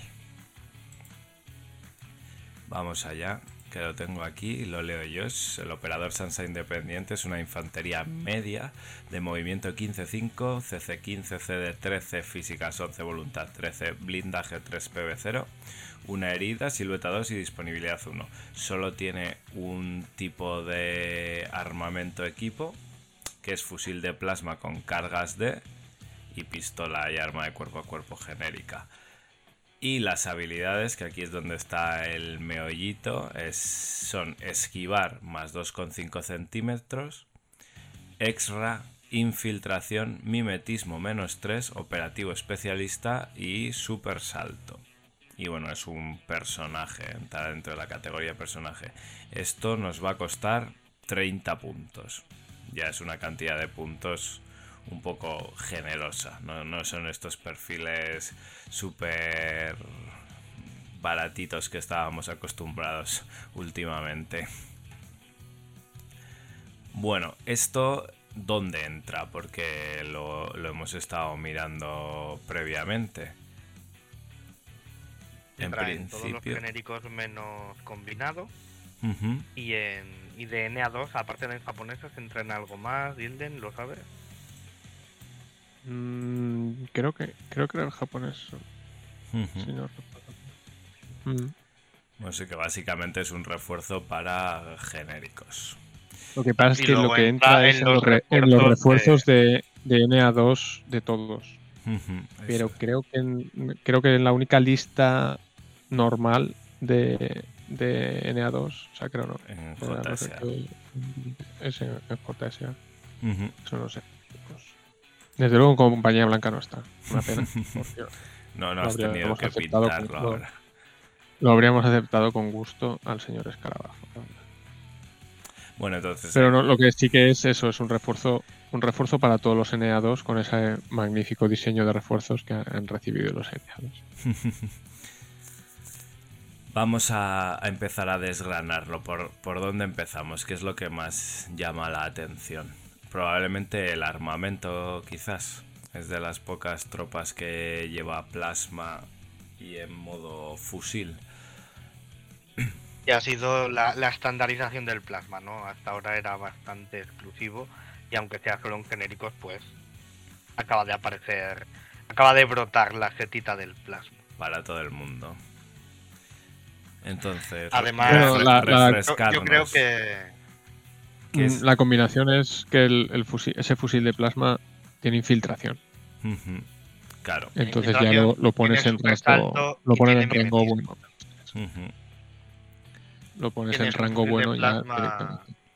Un fusil plasma móvil en buen rango y que impone negativo. Es decir, es un muy buen tirador de media mesa. Muy, muy buen tirador de media mesa. Es blando como la mierda de pavo, pero muy buen tirador. Yo le veo dos usos principalmente, que es bisturí, eh, cazador súper meticuloso, eliminar las cosas importantes del enemigo, porque el plasma hace mucho daño. Cuéntanos qué hace, cómo se resuelve el plasma para el que no lo sepa. El plasma, el plasma es munición normal. Wow. ¿Y qué tiene de qué tiene de especial? ¿Qué tiene de, de impresionante? Pues que es una munición normal que aplica una salvación tanto a blindaje como a PB. ¿Qué tiene esto de especial aparte de ser un DA raro? Pues tiene de especial que, por ejemplo, se salta inmunidad total. Correcto. por- Porque es porque munición munición normal que te hace tirar blindaje y PB. Y mete una plantilla. Y sí, y luego la segunda parte es que Mete una plantilla- termina. Mete una plantilla circular y te obliga a hacer una tirada de, de armadura sin cobertura por la plantilla y una de PB que si, ah, si- mira tu ejército ariadno, mm, verás como el PB es cero. Y te pueden ¿Cómo se entrar las dos heridas de una leche. De, de hecho, en la primera partida que jugué con refuerzos con, con NA2 que llevaba el Samsung, me acuerdo, porque es una de las mejores cosas que te puedes poner, duró, duró una orden. Porque le, le di. Es, es Y una vez, y una vez le das, una vez le das, mm, hostia. y que no es un tirito. Que no deja de ser un fusil de ráfaga 3. Claro, encima si entran, do- si entran dos haces un, un desastre. Entonces, eso. Dos usos. eh. Cazador meticuloso, bisturí, cazar lo importante o eh, YOLO. Eh, tengo super salto, tú me vas a matar, pero yo me voy a llevar varias cosas por delante. Estos Te voy a 30 poner puntos, tres plantillas. Te voy a poner tres plantillas muy locas y se va a morir. Voy a pegar un salto desde media mesa para verte toda tu lista y ya me puedes disparar con toda tu lista que te voy a clavar tres plantillas donde yo quiera y ríete tú como entren dos de ellas. Ya te puedes poner Y a que- esquivar. eh, ya te puedes poner a esquivar que ya verás tú qué risa esto. Y ese es el tema, es que tú le pegas el salto y... Y a veces el miedo de voy a ponerme a esquivar hace que aún puedas hacer otro salto y volver a meterle tres plantillas. Ujú. Y acabas de sacrificar 30 puntos, porque esos 30 puntos son disruptivos. Es que acabas de acabas de caer como un misil en mitad del despliegue enemigo. Ujú. Porque Además es básicamente. totalmente- sí. Perdón. No, es- digo que esto es una tropa totalmente desechable porque las reglas extra lo que dice es que no, no tiene deja estado inconsciente. Inconsciente. No tiene, no, que no tiene estado inconsciente. Eso es. Pasa directamente a muerto porque son, son duritos por fuera y blanditos por dentro. Y ahora Entonces recordemos esto- que en, refuerzos no vale 30 puntos, Hmm. vale 26. Claro, porque, juega menos no turnos. tiene infiltración. No, y porque no tiene infiltración. No, lo necesita, sí, claro. No, porque despliegas directamente. Entonces, básicamente es un, un arma móvil que tira plasma en rango bueno, porque vas a estar, al tener infiltración, vas a asegurarte que probablemente estés de 0 a 40 de lo que le dispares, que vas a imponer un mimetismo menos 3, por tanto tú vas a ir normalmente, o si depende de lo que tenga el contrario, a, a 16 o a 13 mientras que a él le vas a imponer también ese negativo. Que tiene un buen 13 de, de, de base. ¿eh? Sí, sí, De sí. CD. Por Ah, eso. Y en- enfrenta, enfrenta muy bien, por ejemplo, a ametralladoras, lanzamisiles, porque les pillas desde un rango malo, con mimetismo, con cobertura, y les metes tres tiracos de plasma y es en plan, go. Ujú. Y te regalan unas cargas D para que si, si llega hasta el final de la partida, pues haga misiones. O de camino para allá, haga misión, unas misioncicas. Claro, Un porque super salto y unas cargas D, pues. y operativo O como tengas una mala como tengas una mala tirada en CC, pues te ponga a volar. encima, sí. Pero bueno, es que con el plasma no sé, no, sé, no, sé, no sé a lo que no le dispararía con, con tres disparos de plasma. ¿eh? No, no lo sé. Es que hasta un. Algo que- un- Algo que te traba por la espalda. Sí, eso sí. Si te traban a ti es otra cosa. Pero bueno, aquí la clave es no perderlo. No, no, aquí Ah, todo, si todo lo que segundo- puedas estirar. Sí, sí, sí. Si juega segundo, Es lo tirarlo que- para atrás, protegerlo. Tirarlo para atrás, protegerlo, Vamos. subirlo a un tejado, agacharlo Algún sitio Como si fuera un Moran. y, y mirar hacia otro lado así y despistarte y hacer mucho ruido con las otras cosas para que, para que el rival no mire al Samsa. Sí, que, sí, sí. que técnicamente es un personaje, o sea, tiene disponibilidad uno porque no, eh, según el trasfondo, no es una tropa, es un escarabajo señor Samsa que, que va por ahí de representante de, de los extra antiguos. De los antiguos extra que los mataron a todos, básicamente. Pero ahora son Menos el, el el otro, ba- el bando de los Serra. Es- antes lo estábamos hablando, antes de empezar el programa, uno de los grandes problemas, problemas del perfil, la gente no está acostumbrada a jugar con batidores de media mesa sin camuflaje, que no sean tropas medianamente estáticas, como puede ser un Moran, que está en una terracita, tomando el sol y se puede tirar toda la partida allí. Es el mismo problema que, por ejemplo, tiene Aida. Aida no se ve todo lo que se podría ver en ese perfil, porque, claro, lo plantas en media mesa, sin camo, sin muchas maneras de protegerla y desaparece. Porque el enemigo sabe lo que puede hacer uno de estos perfiles si lo dejas suelto. Es que por- por una media me- ejemplo, Sí, sí. no, digo Sí, que por una media mesa de Infinity el primer turno pasan muchas cosas. Pasan osos, pasan lobos, pasa que gente es muy antipática. Sí, que además a y también descubierto, gente-. Y a esta gente una plantilla tonta Mm. Se los lleva por delante. Lanza tiene físico 11. Pero a su vez a él le hacen, le hacen daño los, los otros de media mesa, porque al final también van a tener armamento que va a tener plan- una rangos positivos. Un Una plantilla te, arruina, te arruina- Una plantilla te arruina Una la, la- Sí. porque además se muere y no vuelve. Una plantilla, un subfusil, una escopeta. Es que todas las armas que hay en media mesa son counter directo de Samsa. Es, que, es que que ya no necesitas un no necesitas un subfusil por shock. Por No, AP no, te viene eh. bien. Es que un combi, un combi te jode igual. Es que la Cualquier regla cosa, extra es así. cualquier arma corta. Cualquier arma corta te Un vale. Y, eh, y a cambio no tienes. No tienes una plantilla, ¿no? Para intentar, aunque sea hacer ese. Es decir, cuando ya no la necesitas, el típico intercambio de pues te meto la plantilla y. Y ya Mira, salvas Mira, tú. tengo, tengo blindaje 3, me, voy, me voy a tirar salvación y yo te meto otra plantilla. Hombre, con una plantilla esto ya sería... mm, No, no, no, no lo quiero ver. Pero el punto es ese, que, que prácticamente cualquier batidor del juego actualmente, ya sea camo o no, puede matarte a Samsa en un suspiro. Bueno, entonces recapitulando, Samsa es bisturi, bastante bueno para ir a por lo medianamente tocho del rival, porque puedas tener una buena enfrentada si es contra un arma a largas, porque vas a meterle plantilla, le vas a quitar el- la cobertura, le vas a obligar a hacer dos tiradas por cada una que entre y además una de ellas va a ser al PB, así que altas posibilidades de, entrar por ahí si no es un perfil muy equilibrado o no tiene PB.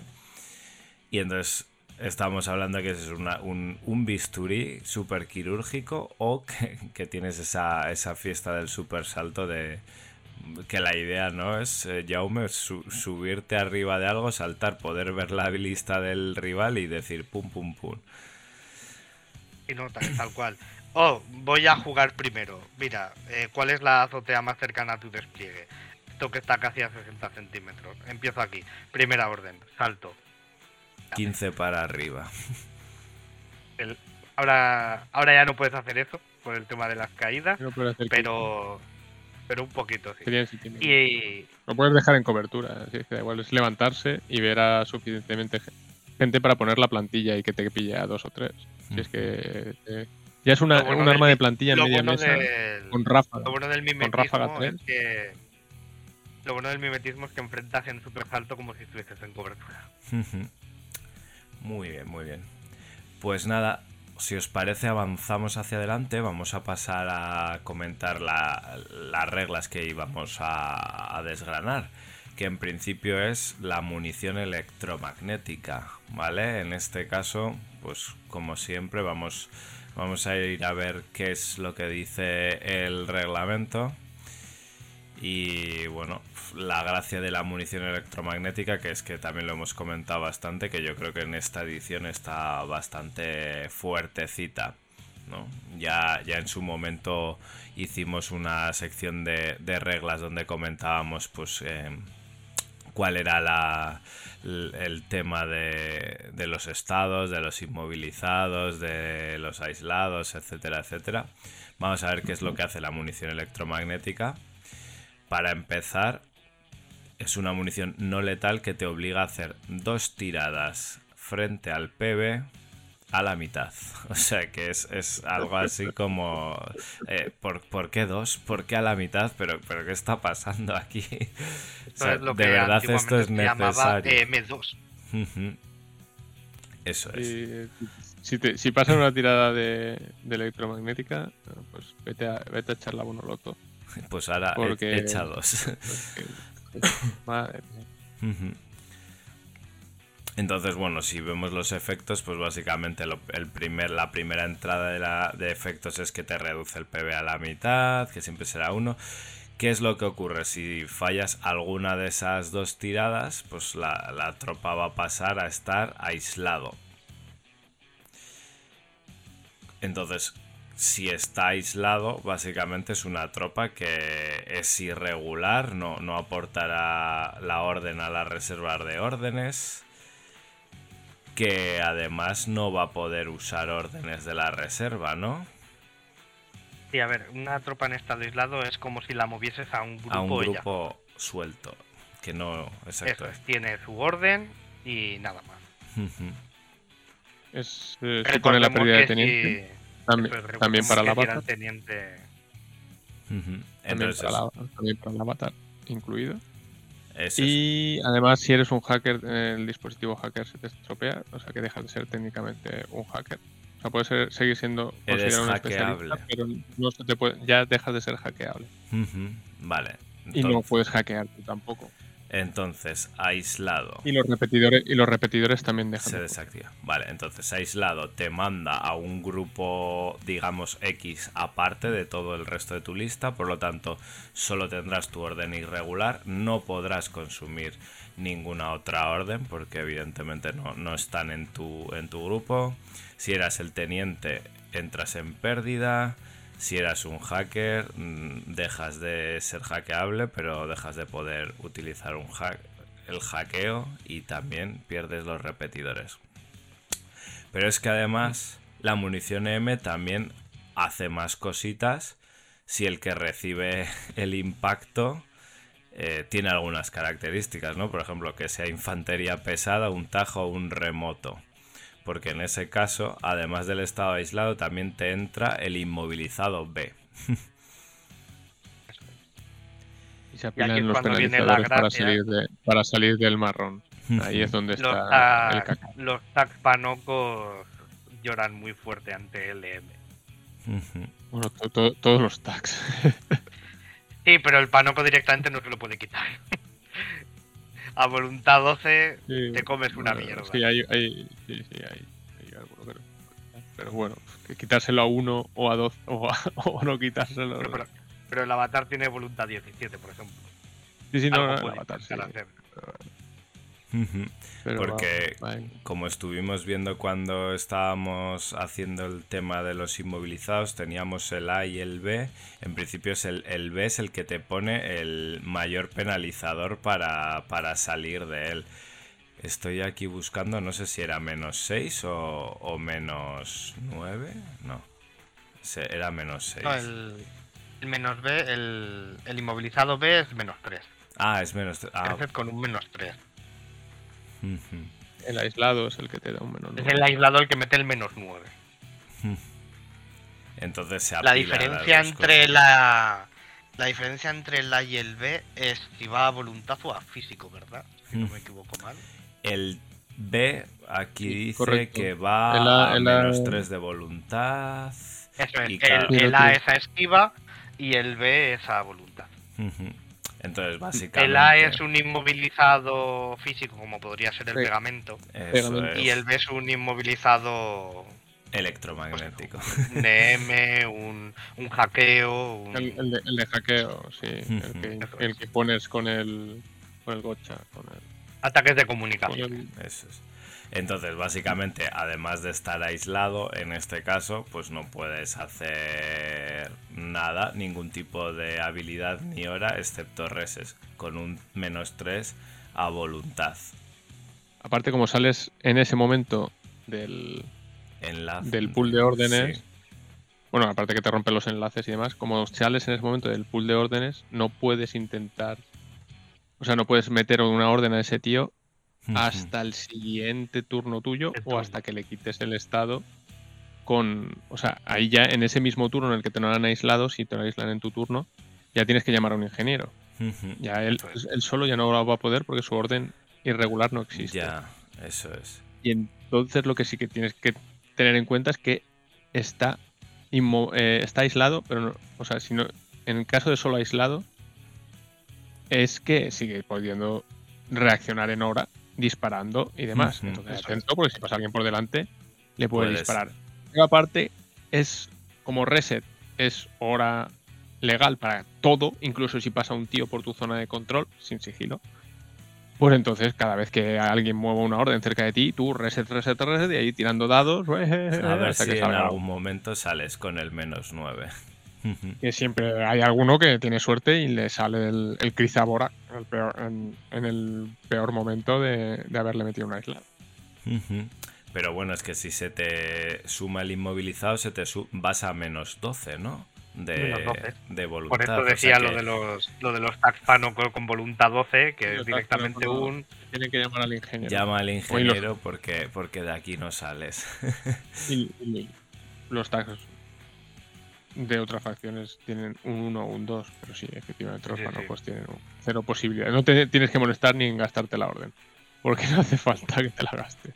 Es que realmente, la, por ejemplo, un Aquiles de voluntad 15 va a 13. Es que una vez ha entrado suele ser duro. O el otro tiene mucha suerte con los dados. O también le, lo, que, lo que decía antes Dani, le ofreces muchas posibilidades de tirar reset en hora. Pues sí, te lo puedes acabar quitando incluso yendo a 13. Pero lo normal es que si te entra un EM a según qué tropas, es un. Como no tengas el ingeniero cerca, olvídate de ya para el resto de la partida. Y por eso comentábamos en, en aquel programa que los ingenieros en enlace son tan, tan suculentos y maravillosos ahora. Así es, así es. Y bueno, luego por Y recordemos último- que tiene que ser ingeniero, que es un estado, que eso no se quita con Gizmo Kid ni mierda. Tiene que ser ingeniero. Importante. Vale. Y por último, el, el EM en combate cuerpo a cuerpo. Que, que tiene, además de todo esto de funcionar igual que funciona el EM, lo que hace es No, que no No hace. es el EM, no es el No EM funciona en sí exactamente. mismo, sino el arma CCEM, Eso es. porque es normal más EM. es mete una, un- una hostia física, aparte del EM. Eso es. Eso es, aparte de, de inmovilizarte y aislarte, pues el señor te acaba de pegar con un troncho de acero que tira chispas. Pues el troncho de acero sigue haciendo daño igual. Y en este caso la tirada es buena porque- dos tiradas de... O sea, aparte de la normal, luego dos a la- al PB. ¿O es solo una en caso del CC? ¿Qué, perdona? Que no he entendido lo que has preguntado. Que si te impactan con un arma CCEM, tienes que tirar una normal y dos eh, al PB a la mitad. ¿O es una y una? No, acu- acuérdate que en, que en N4 ya la salvación la marca. Que ser munición normal no implica que salves a Blitz, Ah, sino que salvas a PB. Eh, la, cuando es munición combinada es normal más EM. Es que la tirada es normal y EM. Es como cuando tienes un arma APDA. ¿Qué significa AP más DA? Pues que tiras dos dados y los dos aplican el AP. Pues esto sería un poco parecido. Con lo cual tirarías dos dados al PB a la mitad. Se aíslan y hacen daño. que aíslan y hacen daño cada uno de ellos dos. Interesante, buena, buena hostia que te mete. ¿eh? Por eso Morlocks, por ejemplo, pueden meter unas hostias muy buenas. Los, los Domaru con, con las CCM son muy buenas tropas. No es un arma muy común, mm, pero puede hacer mucha pupita. Muy bien, muy bien. Pues visto esto y si no tenemos ninguna cosita más, vamos a pasar a hablar de la misión. Una, una cosa con la. Ah, sí. Sobre todo con las armas electromagnéticas que suelen ser minas. La- las más fáciles, entonces.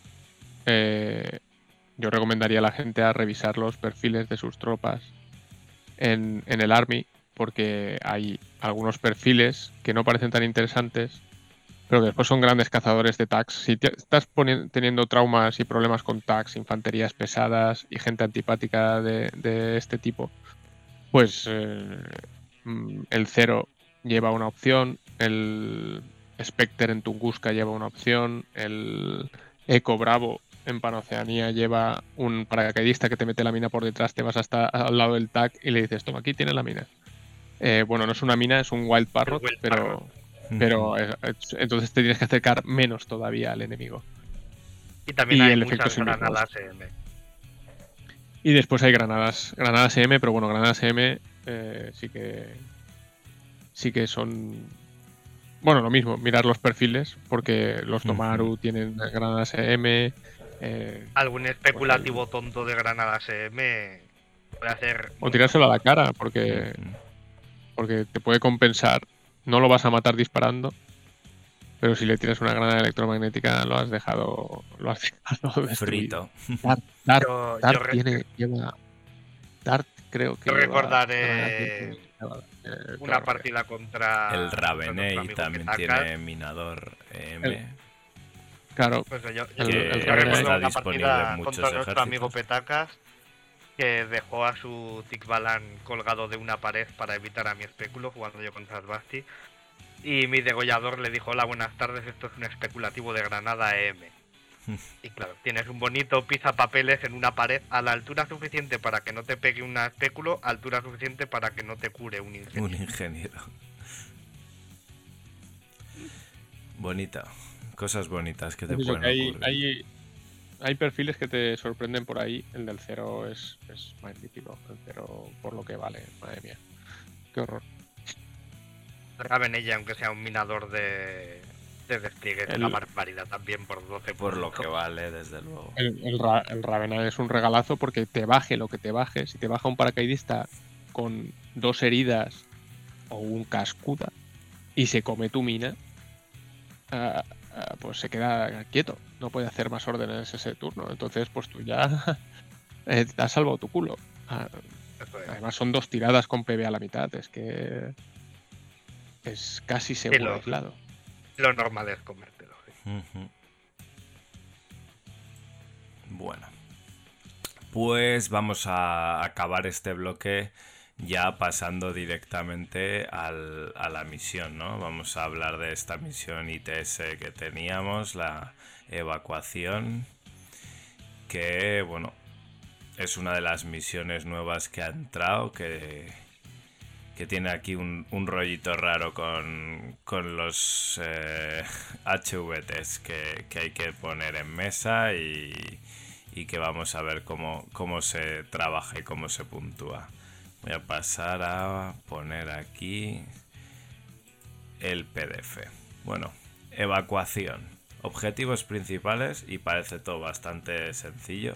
Por cada civil evacuado al final de la partida un punto de objetivo y por cada HVT enemigo evacuado al final de la partida dos puntos de objetivo. Vamos a ir entonces a ver cómo es eh, una partida.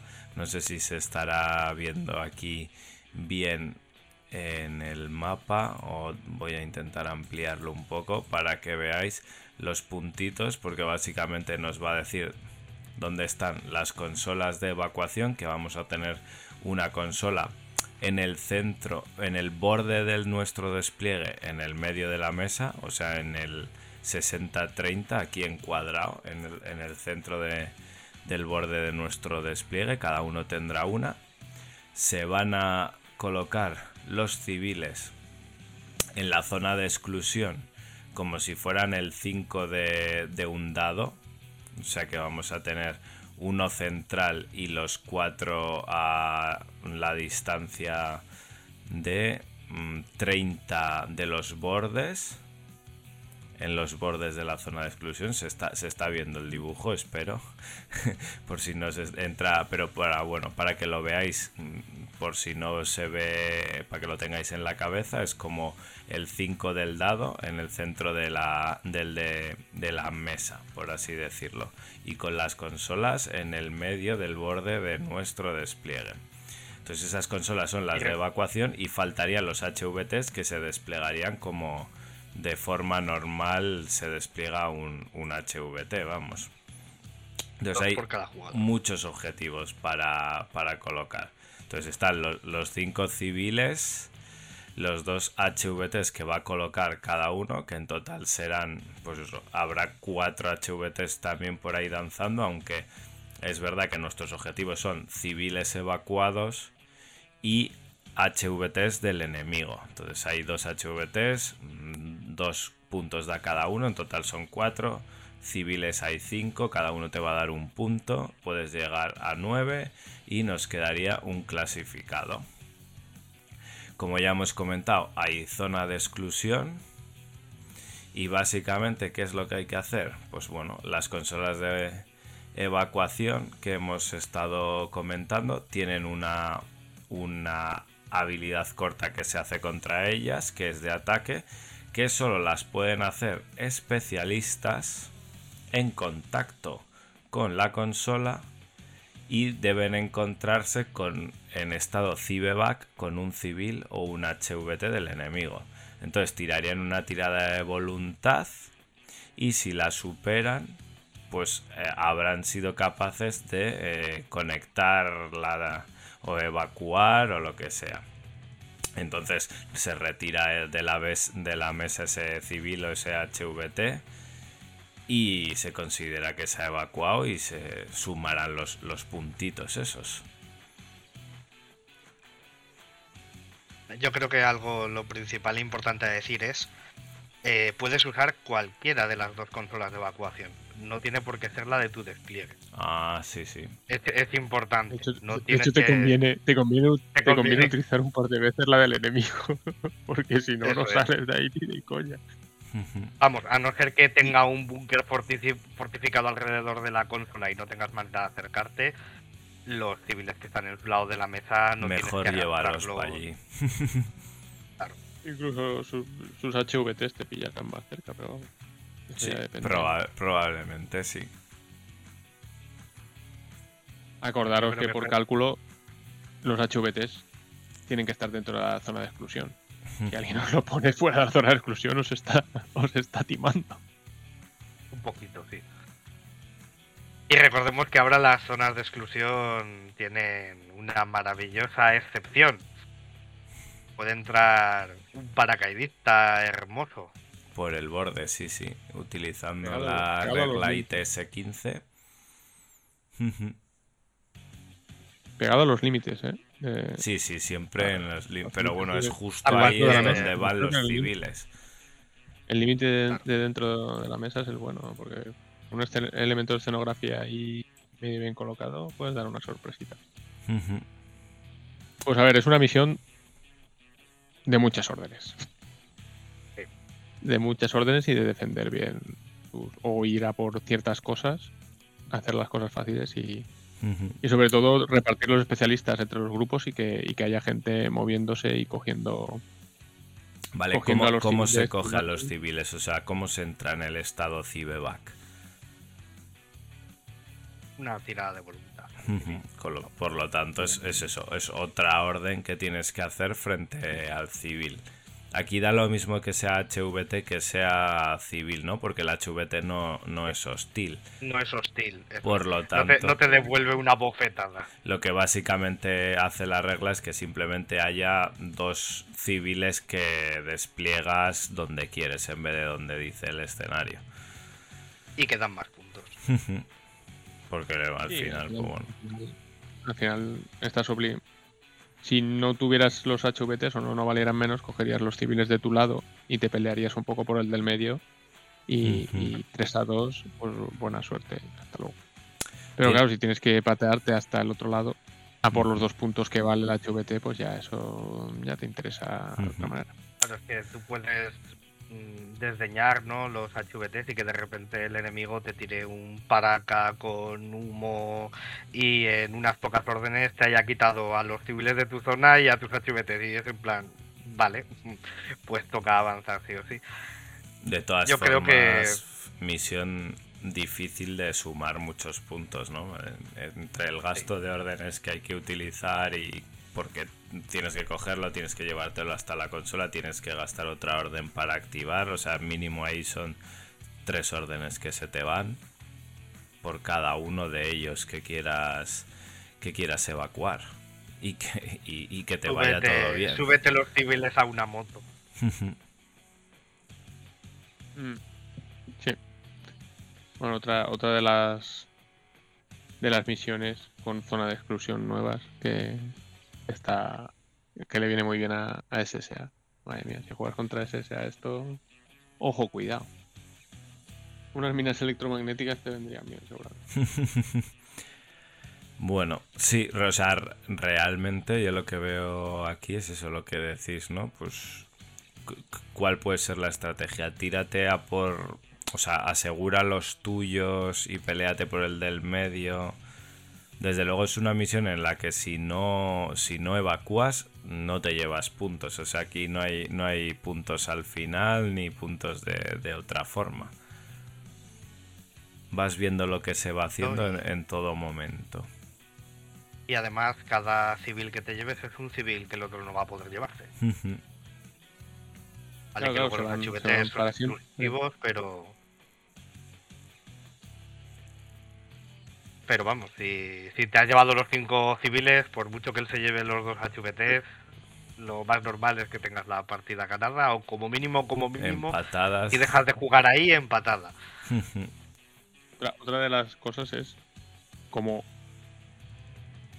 cuesta un punto cada civil, que es un pateo, irte hasta el civil, eh, hacerle civeback y volver a, a la esta. Sobre El todo el del el secundario, hace el secundario, joder. Claro, es- que te, que te toque un secundario súper fácil, porque ese punto, madre mía, si para, para sacar un punto por los civiles tienes que, que darte un pateo de siete órdenes, pues, pues eh, concéntrate también en, en por una orden. El Sapsa cruza, pone una unas cargas de y te gana un punto. Vale, hasta luego. O cualquier cualquier clasificado que haya que hacer a un HVT De mirar con alguna mal. tropa especialista que tengas, claro. Porque es, es sumar allí. una orden a, a evacuar un civil. Es la diferencia que entre el pateo de ir a un civil para evacuarlo te dé un punto o te dé dos. Lo que, lo que habría que ver las, las misiones esas que tienes que hacen desaparecer al, al HVT. Una, una vez las tiras, hacen desaparecer al HVT o como si lo mataran. Que, que no te jodan los dos puntos de, de la misión. Es que ahora hay misión de matar al HVT con el teniente, por ejemplo.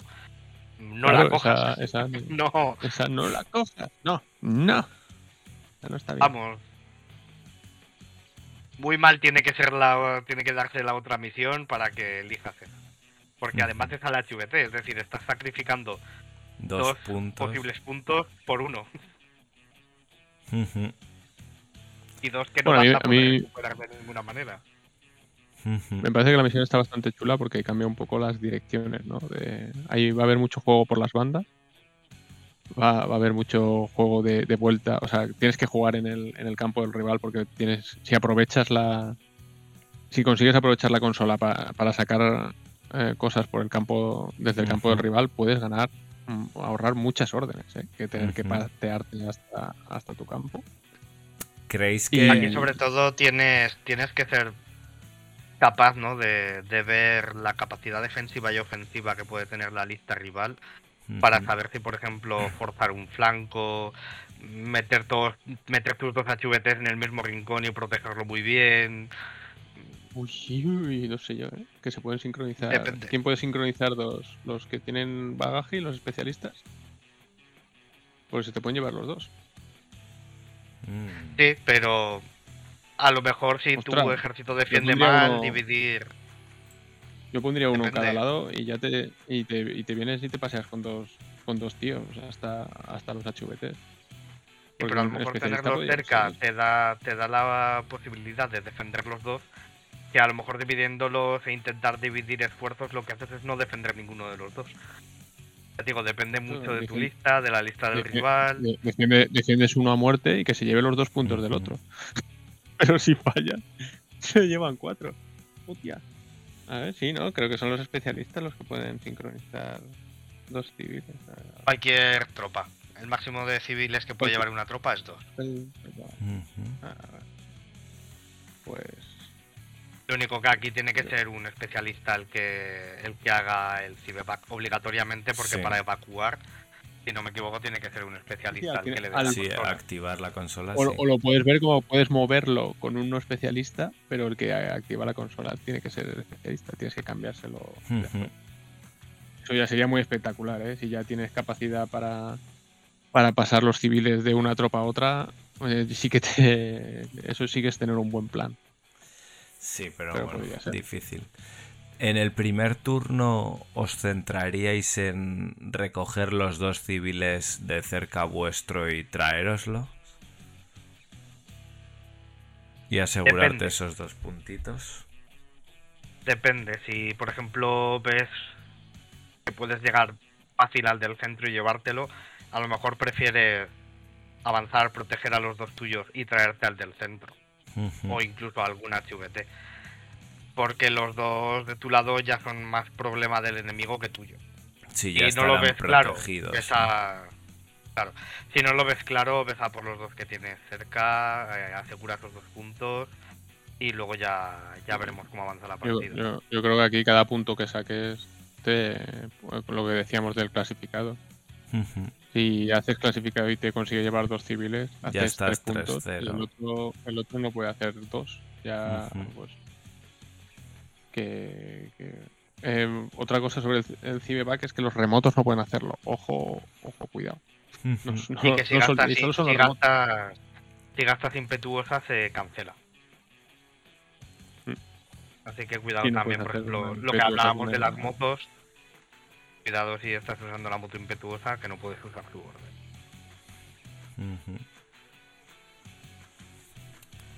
Una misión A ver, interesante, desde pero no- no- luego, no ¿no? Para jugar a otra cosa. Si eres eh, impetuoso, no puedes eh, hacer Cibeback. Directamente. Y si eh, pasas a, a tener. No, no pone aquí. No puedes hacer el Cibeback. No podrán declarar los que tengan la habilidad impetuoso o la hayan obtenido a través de obtenida a través de. Entonces, Ni los ¿por qué periféricos ni los remotos. Ujú. Así que se nos cae lo de ir Vale, con la moto. es obtiene. Si no, la moto puedes, puedes decidir hacerla no impetuosa. que es lo que Eso, tiene eso sí que puedes hacer. Tiene- sí. tienes- pero tienes que acordarte de, de la diferencia entre Sí, una- pero por ejemplo, sí, hombre, una jugando, moto- Ari- Ariadna, usar un 1-1-2 en moto para estas pesquisas. eh, y la mesa eh, se le da bien, es una tropa perfecta para traerte civiles. Ujú. Es que esta misión es muy diferente. el bueno, médico, general el médico todo, ese en moto al final es el, el mejor para hacer las misiones con Ariadna, ¿eh? Al Sí, final no, hace eh, 3.000 ojo, misiones. ojo la broma. Ojo la broma que, que me parece un perfilazo el 1-1-2 en moto. Ahora estoy jugando la liga con, con Caledonia porque me quiero muy poco. Y el 1-1-2 en moto es un MVP. Y de vez en cuando curará a alguien, supongo. No, eso no, Eso pero no. es un MVP. Eso no ocurre. Me he matado, me parece que una o dos miniaturas a mí mismo por partida desde que juego Caledonia. Pero soy feliz igualmente. Bueno, chicos, Sobre todo contando que dos de los fallecidos han sido dos Bormaers ametralladoras. pues hasta aquí, ¿no? Hasta aquí yo creo que, no sé, ¿tenéis algún consejo así que raro que se nos haya pasado? Un poco comentar, si no, damos por cerrado este, este capítulo. Consejo genero- genérico para Infinity, juega con un metro que tenga imán en la punta, así si la gente imanta sus peanas, puedes moverles las figuras sin que se den cuenta. Nunca antes visto. Juego de caballeros, decían. Madre mía. Ah, pero no se mueven las minis un centímetro más cada orden. Esto lo, lo he visto de Random, ido hasta mueve- aquí, se en mueve hasta aquí. Oye, ¿visteis En las- realidad- las, imágenes chulas de ese que estaba jugando una partida de 40k en, en tele y tenía dados con dos veces 5 y dos veces 6 y... Ah, seis que nos metemos el salseo directamente. Sí, sí, sí. Tenía, Todo. tenía dados Además todo, es- todo cinco, tío. Qué asco. Ah, Es Ah. cojonudo porque la primera vez que vi y el se lo vídeo coge la cámara, tío. eh, dije, pues mira, unos, unos señores jugando a 40.000. Entonces empecé a leer los comentarios y ahí fue cuando me di cuenta de, perdona, ¿qué? ¿Dados está de qué? Y pasando? tuve que volver a verme el vídeo. Pero de la primera no me di cuenta, ¿eh? Eso indica que en mitad de una partida o estás muy atento a los dados del señor Hombre, desde luego no con, la con lo que nos cuesta a nosotros llevar ya cada uno lo nuestro, yo es que desde, eh, evidentemente a mí me la colaría todas las veces que quiera. Luego digo, claro, este tío está sacando todo el rato 5 y 6 Ya. Yo que no me levanto de la Ah, silla y que si el otro me dice he sacado cuatro, tri- cuatro críticos, yo le digo, pues muy bien, pues toma mis salvaciones. No me voy a levantar a, a revisar dado por dado qué es lo que está jugando el señor. Mientras no huela nada raro. Si ya veo que me estás intentando joder, pues habrá que ponerse un poco más serio. Pero yo. soy, soy Hombre, más de si ves- confiar en el otro. A mí me pasó una vez hace mu- muchos años contra alguien jugando altos elfos que se ponía los dados así muy ordenados, unos dados verdes así con como con aguas y tal. Y cuando iba a tirar algo hacía así sobre los dados, ¿no? Y como que nos miraba y cogía de un lado o de otro. O sea que estaba eligiendo. Hmm. Suspicios. era qué tirada más buena. ¿Cómo puede ser esto? A ver, a ver, Con los altos de, elfos. los de Con altos los elfos de- que es que ni, ni te, hacía- ni te hacía falta. los de pasar el liderazgo de este, de este extremo de aquí. Los de Sí, sí, sí, eh, tirar H, habilidad de armas de este extremo de aquí. Yo por eso llevo una bolsita de cuero con todos los dados dentro y cada vez que tengo que hacer la tirada, meto la mano, saco, los tiro y los vuelvo a meter a la bolsa. Y ya está. Mm. Y de esa bolsa sale todo. Bueno, chicos, pues mala nada, suerte metida, ahí en un calcetín. aquí des- desvariando. Vamos a, a cerrar ya con esto Sí, y a, tú, eh, te, has metido, te has metido directamente al salseo. Ya, ya, pero quería más hacer un, un comentario rápido. llevar- Es que me hizo mucha gracia. Dado- dados trucados ya a- a- para que saquen 5, tío. hostia. Ya lo sabéis todos, chicos. Llevad a vuestras partidas de Infinity dados de 6 caras de 6. Con todo, dos o tres caras de de 20 puedes poner. Pero luego acuérdate que esos, esos son los de las salvaciones. ¿eh? bueno chicos, pues nada, despediros y nada, que nos vemos en el, en el próximo programa. Diel Dien. Bueno, buenas noches a todos. Hasta la próxima. Jaume, Ya que no tenemos hoy a Harlow, por aquí voy a decir leed. pero leed en, en castellano. bueno chicos, Ale, adiós. Si estás escuchando esto, eres la resistencia.